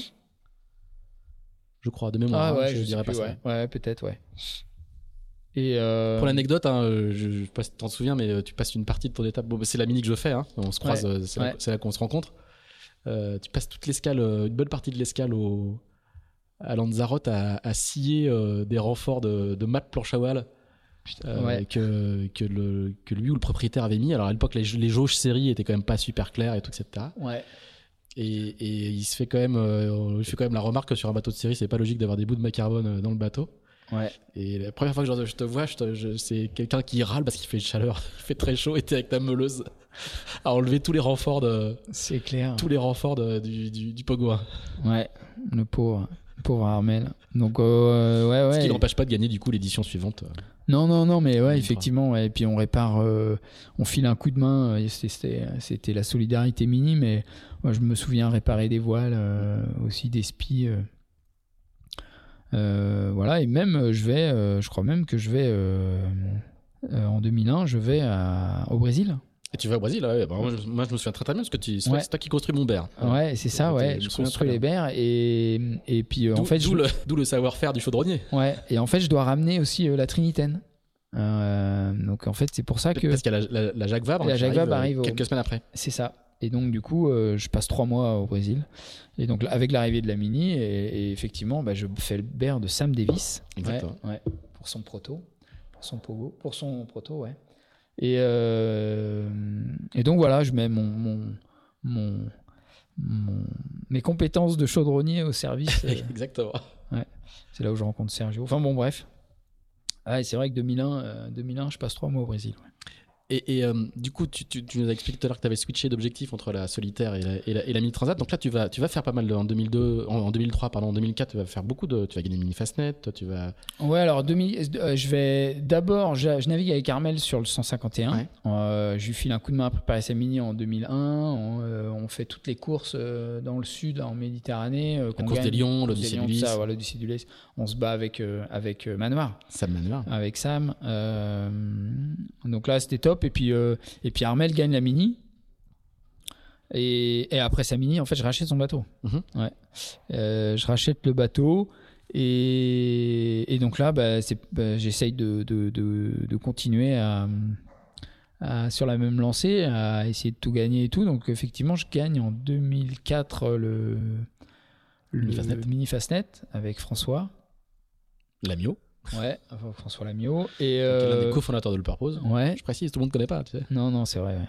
Et, euh, et, euh, et après, en fait, euh, euh, là, j'ai, voilà, mon, mon projet mini euh, commence, démarre. euh, euh, je me dis que je vais faire la mini et tout. Et en fait, euh, ce qui se passe, c'est que en 2004, euh, donc je continue à naviguer en Norma. hein, je navigue avec euh, avec Marco. Et Marco, euh, euh, on change d'écurie, on passe chez Gitana. Et ben, il y a un moment donné, il faut On choisir. en 2004 de faire la Jaguar 2005 et il y a la Mini 2005 aussi. Ouais.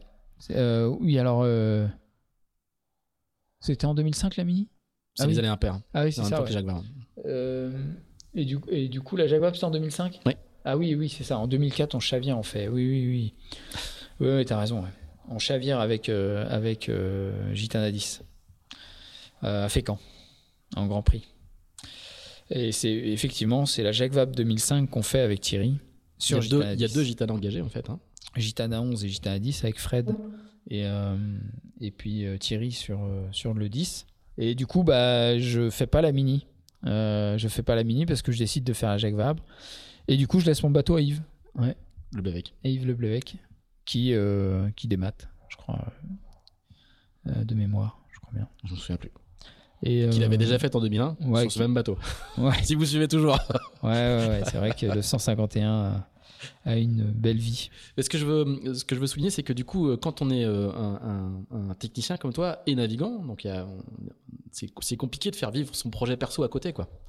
Et, et, euh, le projet mini là, il, il- il va, il va encore continuer euh, euh, plusieurs années. Mais quand on, bah, quand on est un bon, tec- un bon technico, ce qu'on est demandé, Mm. euh, c'est toujours compliqué de, de, de, de switcher et de dire bah non, j'arrête tout pour faire vivre mon projet à moi. Et, et toi, on voit bien que la cohabitation de ton projet perso, on va voir, ça va durer. euh, Bah ouais, parce une que- Mm. dizaine d'années où tu vas être au service des autres avec l'envie d'avoir monté, monté ton projet et ça, ça, ne- ça ne finira par éclore que, que plutôt au début des années 2010 quoi. Ouais, bah en fait, ce qui, ouais, parce que du coup, donc là, je loue le bateau, après je le vends, et après, on est en train de réfléchir à construire un, un nouveau bateau, un nouveau mini. Euh, et donc là, je construis un, un premier mini, euh, un plan lombard pour Esquille. Ensuite, euh, je construis pour Isabelle Joschk. Euh, pas pour Isabelle, pour, pour le Belge. Ah, Peter Lorenz. Peter Lorenzen, merci Pierre, t'as une bonne, bonne Ah mémoire. Euh, pour 78. Peter et, après, et donc en fait on construit trois bateaux sur le même moule euh, celui d'Isa et puis euh, et puis après le mien et euh, 621 et mais c'est pareil euh, bah, l'année où alors ça ça doit être en 2007 Mhm. Euh, 2007 on fait toutes les régates et en fait il y a trois quatre bateaux neufs dans l'année euh, pour la mini mais il y a trois places donc en fait on se bat avec Isa, Sam Manoir, Quentin Monogier sur Tabon. Et je me fais avoir parce que j'ai jamais fait la mini, moi. Je me fais avoir parce que bah, je suis pas qualifié. Alors il y a beaucoup, euh, il faut Ouais. donner quelques éléments. Il y a, il y a- c'est, la première époque aujourd'hui dans le monde des mini. Il y, a, il, y a, il y a trop de concurrents par rapport au nombre de courses et par rapport au nombre de places. Et en 2007, c'est déjà l'époque. Les jeunes ministres d'aujourd'hui l'ont peut-être oublié, mais il y a 15 ans, il y a déjà des quotas, il y a déjà des places limitées. On réserve déjà des places au proto. Ouais. Et il n'y a pas de place pour tout le monde. C'est là qu'effectivement, Il n'y a tu pas de faire. place euh, pour tout le monde. euh, C'est la course au 1000. Et, euh, et du coup, je me fais avoir euh, dans la course au 1000 euh, par. euh, bah, parce que bah, Sam, il a déjà fait la mini. euh, Isa, elle a déjà fait la mini aussi. Et. euh, et Quentin, il a fait aussi la mini euh, en pogo. Donc euh, du coup, euh, et moi j'ai pas fait de qualif. Du coup, je, voilà, je me fais avoir et je termine quatrième. Et donc du coup, j'ai pas la- j'ai pas ma place pour faire la mini. Et euh, mais c'est pas grave, je vais faire la Jacques Vabre, je crois aussi. Euh, en Tu 2007. vas faire Jacques Vabre en classe 40. En tu classe vas 40 faire, avec, euh, tu vas- tu avec fais un- Damien. voilà, Ouais. Tu fais un tour de Bretagne en Figaro. Enfin, tu fais beaucoup, beaucoup de choses. Ouais, ouais, T'es, t'es- t'es- t'es très demandé là.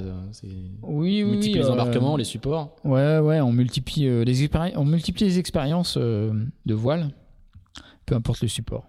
Et c'est là quand même où aussi, c'est dans ces années-là où, tu, bascules de, du technicien euh, navigant là, tu deviens un quasi navigant à plein temps parce que c'est le, début des années. ouais, euh, on est vraiment marin. Dunkerque. Ouais, effectivement. Ouais, on est marin professionnel. Effectivement, là, je, là, je commence les années courrier Dunkerque.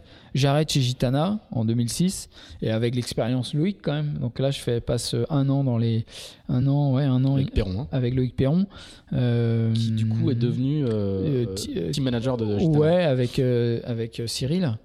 Et euh, bon, à son contact, on apprend des choses quand même. hein. Mais malheureusement, euh, le- le- l'esprit du truc et tout, euh, chez Gitana, ça m'a. euh, notamment par rapport à, à, Thierry et, l'époque dans laquelle on est avec Gitana 12, euh, ça me convient plus.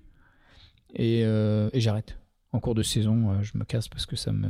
Je, je m'y retrouve plus. Donc, donc j'arrête, j'arrête avec. puis il y a trop de prises de tête entre, les années compliquées chez Gitana et je préfère m'en aller. Et il y a Daniel qui navigue avec Gitana 11 et je rencontre Daniel, ah, Daniel Souben. Ouais, je rencontre Daniel Souben un jour dans le container à, à Portimao et, et je lui dis bah écoute si tu as une place à un moment donné pour faire du si tu as besoin de monde sur le tour, n'hésite pas à m'appeler quoi. Parce qu'à l'époque, il est team manager. Team manager de Corée Dunkerque. Et skipper d'ailleurs. Et skipper, ouais. Euh, mm. Et qui est en train de devenir une très très grosse équipe de, de Monde 30. Enfin, c'est le phare 30. Ouais, c'est encore Monde 30. Non, c'est ouais, c'est même 30. C'est phare 30. Ouais. Et, mm, et du coup, bah, il me dit euh, eh ben, allez, euh, hop, en med, j'ai pas de navigateur, euh, viens faire la med. Et du coup, bah, je passe, euh, je suis navigateur de Corée Dunkerque euh, en med. Et ça se passe super bien. Et là, c'est le début d'une assez longue histoire. Ouais, c'est le début d'une longue histoire avec Daniel, ouais, ouais, et puis avec Corée Dunkerque. Et donc, on va jusqu'au M34 avec trois victoires, avec. Euh, avec et ouais, ouais, et c'est là où, effectivement, on... c'est là où on bascule. Mais déjà, hein, on l'était déjà plus ou moins, mais on est, on est marin professionnel. Et, et aujourd'hui, en tant que marin professionnel, équipier professionnel, tu peux vivre toute l'année. Mais, euh, mais à l'époque, c'était, c'était un peu les débuts de ça. Aujourd'hui, tu peux faire des très très belles carrières d'équipier sans projet perso. Ouais. Mais à l'époque, euh, on est euh, à la fin des années 2000, c'est la moitié des années 2000, c'est un petit peu le début de ça. Ouais, bah, il y a la structure Coréen qui est une équipe ah très professionnelle. Quoi. Ouais, ouais, Oui, la structure Coréen enfin Daniel en fait une, au fur et à mesure des années. et, moi, et, moi, je suis cette évolution-là en fait parce que je suis avec lui, mais, mais je, je effectivement, il en fait une, une écurie vraiment très professionnelle. Mais il y a déjà des exemples, euh, tu vois, Jean, Bat, euh, Jean Baptiste euh, qui, est, qui, avait, qui a déjà eu. qui, a, qui, a, un palmarès juste de. Ah, tu parles de Jean-Baptiste Le Vaillant Ouais, Le Vaillant, qui, a, qui, a, déjà. Et donc, il y a déjà des, des, des, marins, tu vois, comme ça, mm. qui, qui, arrivent à, à bah, naviguer tout le temps, hein, toute l'année, au plus haut niveau. Donc. Donc, euh, donc voilà, donc là, euh, bah, c'est l'aventure Courrier Dunkerque qui commence. J'ai un peu, puis là, Lorma euh, commence un peu sur le déclin. c'est l'aventure classe 40 qui commence aussi. Pour le, donc là, moi, je, bah, c'est, là où 2006, je fais aussi le, je prépare la route du Rhum pour Damien, mhm. pour Damien Grimont en classe 40, et, et puis il m'embarque en 2007 en classe 40. Ouais. Et, et c'est là où je rencontre Francky Vescoffier en 2007. D'accord. Et que je rencontre Crépeau. Ouais. Alors là, il faut mettre une petite, une, petite pierre blanche parce que c'est c'est le début de notre histoire. Hein. Ouais, demi, en fait, c'est même 2006, à la, donc la route du Rhum 2006. Euh, euh, en 2006, c'est un peu le tournant. En 2006, je quitte Gitana. Je quitte, euh, donc je, je commence on commence l'aventure Courrier Dunkerque. Et Damien m'appelle, il me dit euh, c'est le début des classes 40 et, donc Damien m'appelle, il me dit euh, Ouais, écoute, Erwan, euh, le, bateau est en train d'être construit chez François Robert, mais ça avance pas bien et donc il cherche quelqu'un pour, faire avancer le projet. Et moi, quand j'arrive, c'était en juillet, fin juillet, début août. J'arrive, le bateau il est retourné dans le chantier de chez François à Lorient. Et là, je me dis, putain, là, il y a du taf, quoi. oh la vache. Il y a... Pour la route du Rhum 2006. Pour la hein. route du Rhum, ouais. ouais. Ouais, On est à 4 mois de la route du Rhum. Le bateau, il est à l'envers. Ouais. Bon, ça va, il y a déjà eu un de construit qui navigue avec. Euh, avec. Euh, comment il s'appelle Yvan. Yvan, ouais. Qui est de la famille de François. De, Patrick Morvan. Patrick Morvan. Et, euh, Noblet. Yvan Noblet. Yvan Noblet, exactement. Et donc, euh, Yvan a déjà construit le Sister Ship. Et, euh, et donc voilà, et, donc bah, c'est une belle aventure qui, qui, commence là, 2006, deuxième, deuxième route du Rhum pour moi en tant que préparation, préparateur. Et puis il y a un beau challenge à relever avec Damien, alors du coup je fonce et je mets toute mon énergie là-dedans, et, et c'est sympa. Et, et ça arrive au bout. Et quand on arrive au bout, à, à l'autre côté, euh, l'autre côté euh, je fais une première navigation euh, avec le bateau s'appelait Montbana. Et en attendant Damien, on fait une navigation à bord de Crépeau 2 avec Franck Yves, Bertrand Chamberlois, les gens de chez Montbana. et puis voilà. Et, je, découvre, je découvre le Crépeau 2. Ouais. Et là, je dis putain, mais c'est des bateaux exceptionnels. c'était des bateaux simples, c'était top, ouais. ouais. Et les multi 50 sont euh, embryonnaires, quoi. Hein. Ouais, bah c'est en fait euh, c'était le début. Euh, Bertrand et, et Franck Yves avaient, en- ils ont construit le bateau en 2005. Donc ils, ils font la route du Rhum en 2006. Le bateau avait un an et ils essayent de lancer un, un- peu la classe. Euh, ils ont beaucoup de vieux bateaux, dont Gamin, euh, dont euh, Pierre II. Enfin bon voilà, il y a toute une un, euh, petit euh, un petit vivier de de, de multi 50. Et, euh, et voilà, ils ont construit des moules. euh, et il y a une technique euh, de construction qui est très CDK, très très très des Joyaux, avec construction one shot. Enfin, c'était c'était vraiment intéressant de la façon dont dont, dont, il a fait dont il a fait ça. Et, et ils essayent de lancer le truc quoi. Mais les ba- le bateau est juste euh, d'un- d'une simplicité euh, redoutable. Ouais, c'est top, quoi. C'est des, petites mobilettes, des petites cartes, quoi. Ben, pour, pour le coup, euh, même si tu as un coup de cœur, ça va mettre, tu vas mettre du temps à. à- Et bah ouais, ça 2006, euh, effectivement, ouais, on va mettre du temps. Mais par contre, euh, il y a un déclic quand même qui se passe. euh, Il y a un déclic qui se passe quand même, c'est de se dire, euh, euh, bon, là, c'est des bateaux qui sont vraiment intéressants, quoi. Ouais. Et, et du coup, euh, donc je fais la, la Jacques Vabre 2007. Et en 2008, euh, c'est Bertrand et Franckif qui m'appellent et qui me disent euh, on va construire un bateau. Est-ce que tu est-ce que tu veux voilà, est-ce que tu veux faire chef de projet sur la- donc c'était Crépeau ou 3 et est-ce que tu veux faire chef de projet et tu feras la Jacques Vabre en 2009 voilà, Voilà, j'ai dit banco Alors tu racontes ça, ça, euh, comme ça, mais euh, pendant ce temps-là, tu fais euh, donc tu multiplies les victoires sur le Tour de France. avec Ouais. Leclerc. Tu, tout- tu fais tout ça en parallèle, quoi. hein. Ouais, ouais, ouais, je continue à. c'est c'est- c'est- ça a toujours été le deal avec, avec Bertrand et, et Franck Yves. Ok, je fais chef de projet, mais, mais je peux pas. Voilà, il y, a des- il y a des jours où je serai pas là parce qu'il faut que je continue à naviguer, il faut que je continue à m'entraîner. quoi. C'était un peu le deal. Et ils, ont, ils trouvaient ça normal et et il n'y a jamais eu de souci pour, pour faire ça. Et ils m'ont toujours bien accompagné là-dedans. Donc effectivement, je réussis à faire toutes les, tous les entraînements avec Corée Dunkerque en 2009 et puis j'arrive à faire une partie du tour.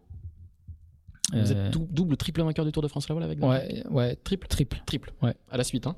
Ah, Non. non, pas tout à fait à la non, suite. pas tout à fait. On a la, la première. Il y a un doublé 2008-2009, ça par contre, je suis sûr. 2008, 2009 et 2013, non? Ou deux. Euh, ouais, en M34. Je sais plus quand exactement. Ouais.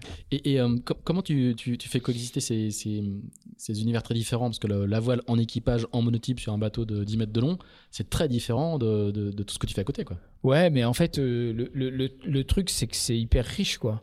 La rencontre avec Pierre-Antoine Morvan, Antoine Carpentier, euh, euh, tout ça, euh, les spécialistes du match race, euh, euh, Pierre-Louis Berthet, euh, la voile légère, tu vois. Mm. Et, et- Que tu n'as pas fait du tout, hein. ah non, non, que j'ai pas pas fait du- culture, hein. C'est pas ma culture, mais par contre, euh, à contact de ces gens-là, euh, bah, t'apprends quoi. Et, et et puis tu ouvres grand les yeux, puis tu tu, tu, tu regardes. Enfin voilà, je, je pense que euh, euh, Daniel avait réussi à réunir autour du projet, euh, euh, voilà, tout ce qui pouvait se faire euh, dans le milieu de la voile, et euh, et surtout les gens qui étaient très à l'écoute quoi. Qui étaient euh, euh, avides de partage et, et d'apprentissage quoi. Et en fait bah tu te, tu te nourrissais de de, tout ça quoi. Et donc c'était c'était génial. Moi je, progressais en tant que marin euh, le fait de, de, naviguer sur Corée Dunkerque même si j'étais je faisais pas les bananes je faisais que les que les offshore Euh, je râlais de temps en temps parce que j'aurais bien aimé faire deux trois bananes quand même. Mais mais mais c'était c'était voilà on connaissait les règles du jeu. Et euh, et c'était c'était juste génial hein. De, de l'extérieur, ça faisait, ça faisait vraiment équipe extrêmement professionnelle, très très organisée. Il y avait un côté gestion de projet euh, ouais, mais première ça, classe qui était, qui était, qui, était. Moi, je, je, je, connais pas de l'intérieur, hein, mais euh, j'ai fait un tout petit peu de 30, mais ça donnait l'impression vraiment de, de, de, jouer euh, en Ligue des Champions, quoi. Ouais, ouais, il y avait. Il alors ouais, il y avait. On a, enfin nous, en tous les cas, de l'intérieur. Je parle vraiment de la gestion de projet, quoi. Le, La gestion de projet était vraiment de qualité, mais ça, c'est ça, c'est la patte à Daniel, hein, ça c'est clair. Et puis il avait, il avait carte blanche avec avec les gens de, de, Dunkerque. Hein. Il y avait des moyens, oui. Ouais, ouais, il y avait les moyens. Et puis, il y avait, euh, voilà, il faisait, il faisait, euh, il faisait vraiment progresser le, le, truc. Il, il, était beaucoup investi euh, à Dunkerque pour faire le, développement de la voile. tu vois, on a, enfin, on a, il y a Thomas, Thomas Ruyant. voilà, il est venu, il a commencé aussi avec nous et tout ça, quoi. Enfin, c'était, c'était top. Enfin, il avait ce côté-là aussi, un peu éleveur de, tu vois, de jeunes talents, quoi. Hein. Mmh. Et mais je crois que surtout ce qui transpirait euh, à l'intérieur de l'équipe, c'est. On était comme des gamins, quoi. Mm. On était comme des gamins de se retrouver, de la bande de potes, aller faire des conneries. Mais moi, je me souviens, les premiers. On, s'entraînait dès février à l'ENV. Donc, on était avec deux, trois bateaux. Et. Hum, mais les premiers entraînements, c'était. Alors, c'était au mois de février, il faisait, 8 degrés, on prenait des vagues dans la gueule euh, pendant, pendant 3 heures. Mais en fait, on n'arrêtait pas de parler, on était hyper content de se retrouver, quoi parce qu'on était une bande de potes euh, et, euh, et, on se racontait nos aventures qu'on avait eues parce qu'on avait navigué sur tel bateau avant, tel machin, tel truc et on faisait tel truc, tu vois, et, et, on se racontait nos histoires et puis, et puis c'était génial, on était hyper content de se retrouver et on était vraiment une bande de potes, quoi. Et ça, c'était, il y avait une solidarité, une, une, connivence entre nous, euh, mais c'était, mais c'était génial. Hein. moi, je enfin, les années Courrier Dunkerque, on s'est vraiment éclaté. Et à chaque fois qu'il mettait un nouveau dans l'équipe, euh, euh, bah c'est pareil quoi. On dit ah ouais putain lui bien et tout. Et en fait, c'est parti. Il y avait, y avait, y avait cette, cette connivence, cette joie de vivre et cette et, cette bande de potes qui étaient, qui étaient heureux de se retrouver euh, et qui avaient plaisir à naviguer. Quoi. Et, à côté, euh, si je lis ma petite fiche, il y a encore du mini. Quoi. Tu continues à faire du mini euh, à droite à gauche. Il y a une victoire dans le trophée Marine Espéron en, 2009, en 2008. Pardon. Il y a... T'as pas, pas encore complètement bâché le, le ouais parce que j'ai construit mon bateau je, vais spoiler tu vas tu, tu vas tu, tu, la feras peut-être un jour mais tu vas pas la faire là non non non je fais pas la mini et puis j'ai toujours mon bateau hmm. et que j'ai construit d'éphémérite 3 et que j'ai bah que donc autant qu'il navigue. Et donc en fait je me dis bah tiens euh, je vais remettre le bateau à l'eau euh, euh, là ça me permet de naviguer. J'ai un peu de temps je peux aller naviguer je peux aller faire deux trois épreuves. Et donc du coup j'ai plaisir à y aller. Et puis effectivement bah il y a il y a deux trois victoires. Il y a il y a un moment donné même je crois que on, fait pas le fastnet. Le fastnet est annulé. Le mini fastnet est annulé. Mais je crois qu'il y a même le bateau il porte les couleurs de Avec Armel, on doit faire le mini fastnet avec Armel quand, on, quand je gagne le, trophée Marine Espérance, je crois. D'accord. Et, euh, et, donc ouais, j'essaye de relancer quand même ce projet-là parce que 2000, 2008, euh, je me dis bah tiens, je vais peut-être pouvoir faire la mini quand même. Puis en fait non, après il y a Chamberloir qui m'appelle avec euh, Francky Vescoffier pour aller construire Crapaud 3. Bah, voilà. Hein, tu, tu, te la gardes sous le coude pour plus tard? Écoute, quand, je, quand je regarde les bateaux, les petits mini qui volent, je me dis putain, mais ça, ça donne envie. Hein. Ouais. tu sais, c'est comme le Figaro. Hein. J'ai jamais fait j'ai jamais fait la solitaire de Figaro. Ça fait marrer parce que des fois, quand j'entends les mecs qui disent Ah, bah, fais ta mini, fais ta solitaire du Figaro et après on verra. Toi, t'as fait ni l'un ni l'autre. fait ni l'un ni l'autre. Bon, bah, reste un peu à l'écart. Reste discret, dis rien. ça va passer. Ils ont oublié. tu finiras par te faire rattraper. ouais, ouais. Mais, mais ouais, ouais, c'est sûr. Alors, euh, en fait, moi, j'ai toujours dit que la solitaire du Figaro, si t'as pas les moyens, c'est quand même compliqué quoi. Et euh, ça, voilà, moi j'ai ma carte de bisu encore. Mm. Euh, donc voilà, donc si un jour, euh, mais si je refais du monocoque, si je fais du monocoque un jour, si, si, je devrais avoir un projet autre, je pense que je, je, je retournerai en Figaro. Voilà, on va laisser euh, Erwan Leroux à sa tentation du Figaro, à laquelle euh, vous allez le voir dans la seconde partie de ce 64e épisode, la semaine prochaine, qu'il ne va pas succomber, pour plonger dans la passion dévorante du multicoque. D'ici là, n'hésitez pas à nous dire ce que vous pensez de ce podcast, n'hésitez pas non plus à le partager, à nous donner 5 étoiles sur Apple Podcast et à nous laisser un commentaire, c'est important pour le référencement. Enfin, si vous êtes passionné par la voile de compétition, je vous recommande de vous abonner comme 11 000 autres voileux à la newsletter de Tip Shaft publiée chaque vendredi à 17h. Ça se passe sur tipandshaft.com. Merci, à bientôt.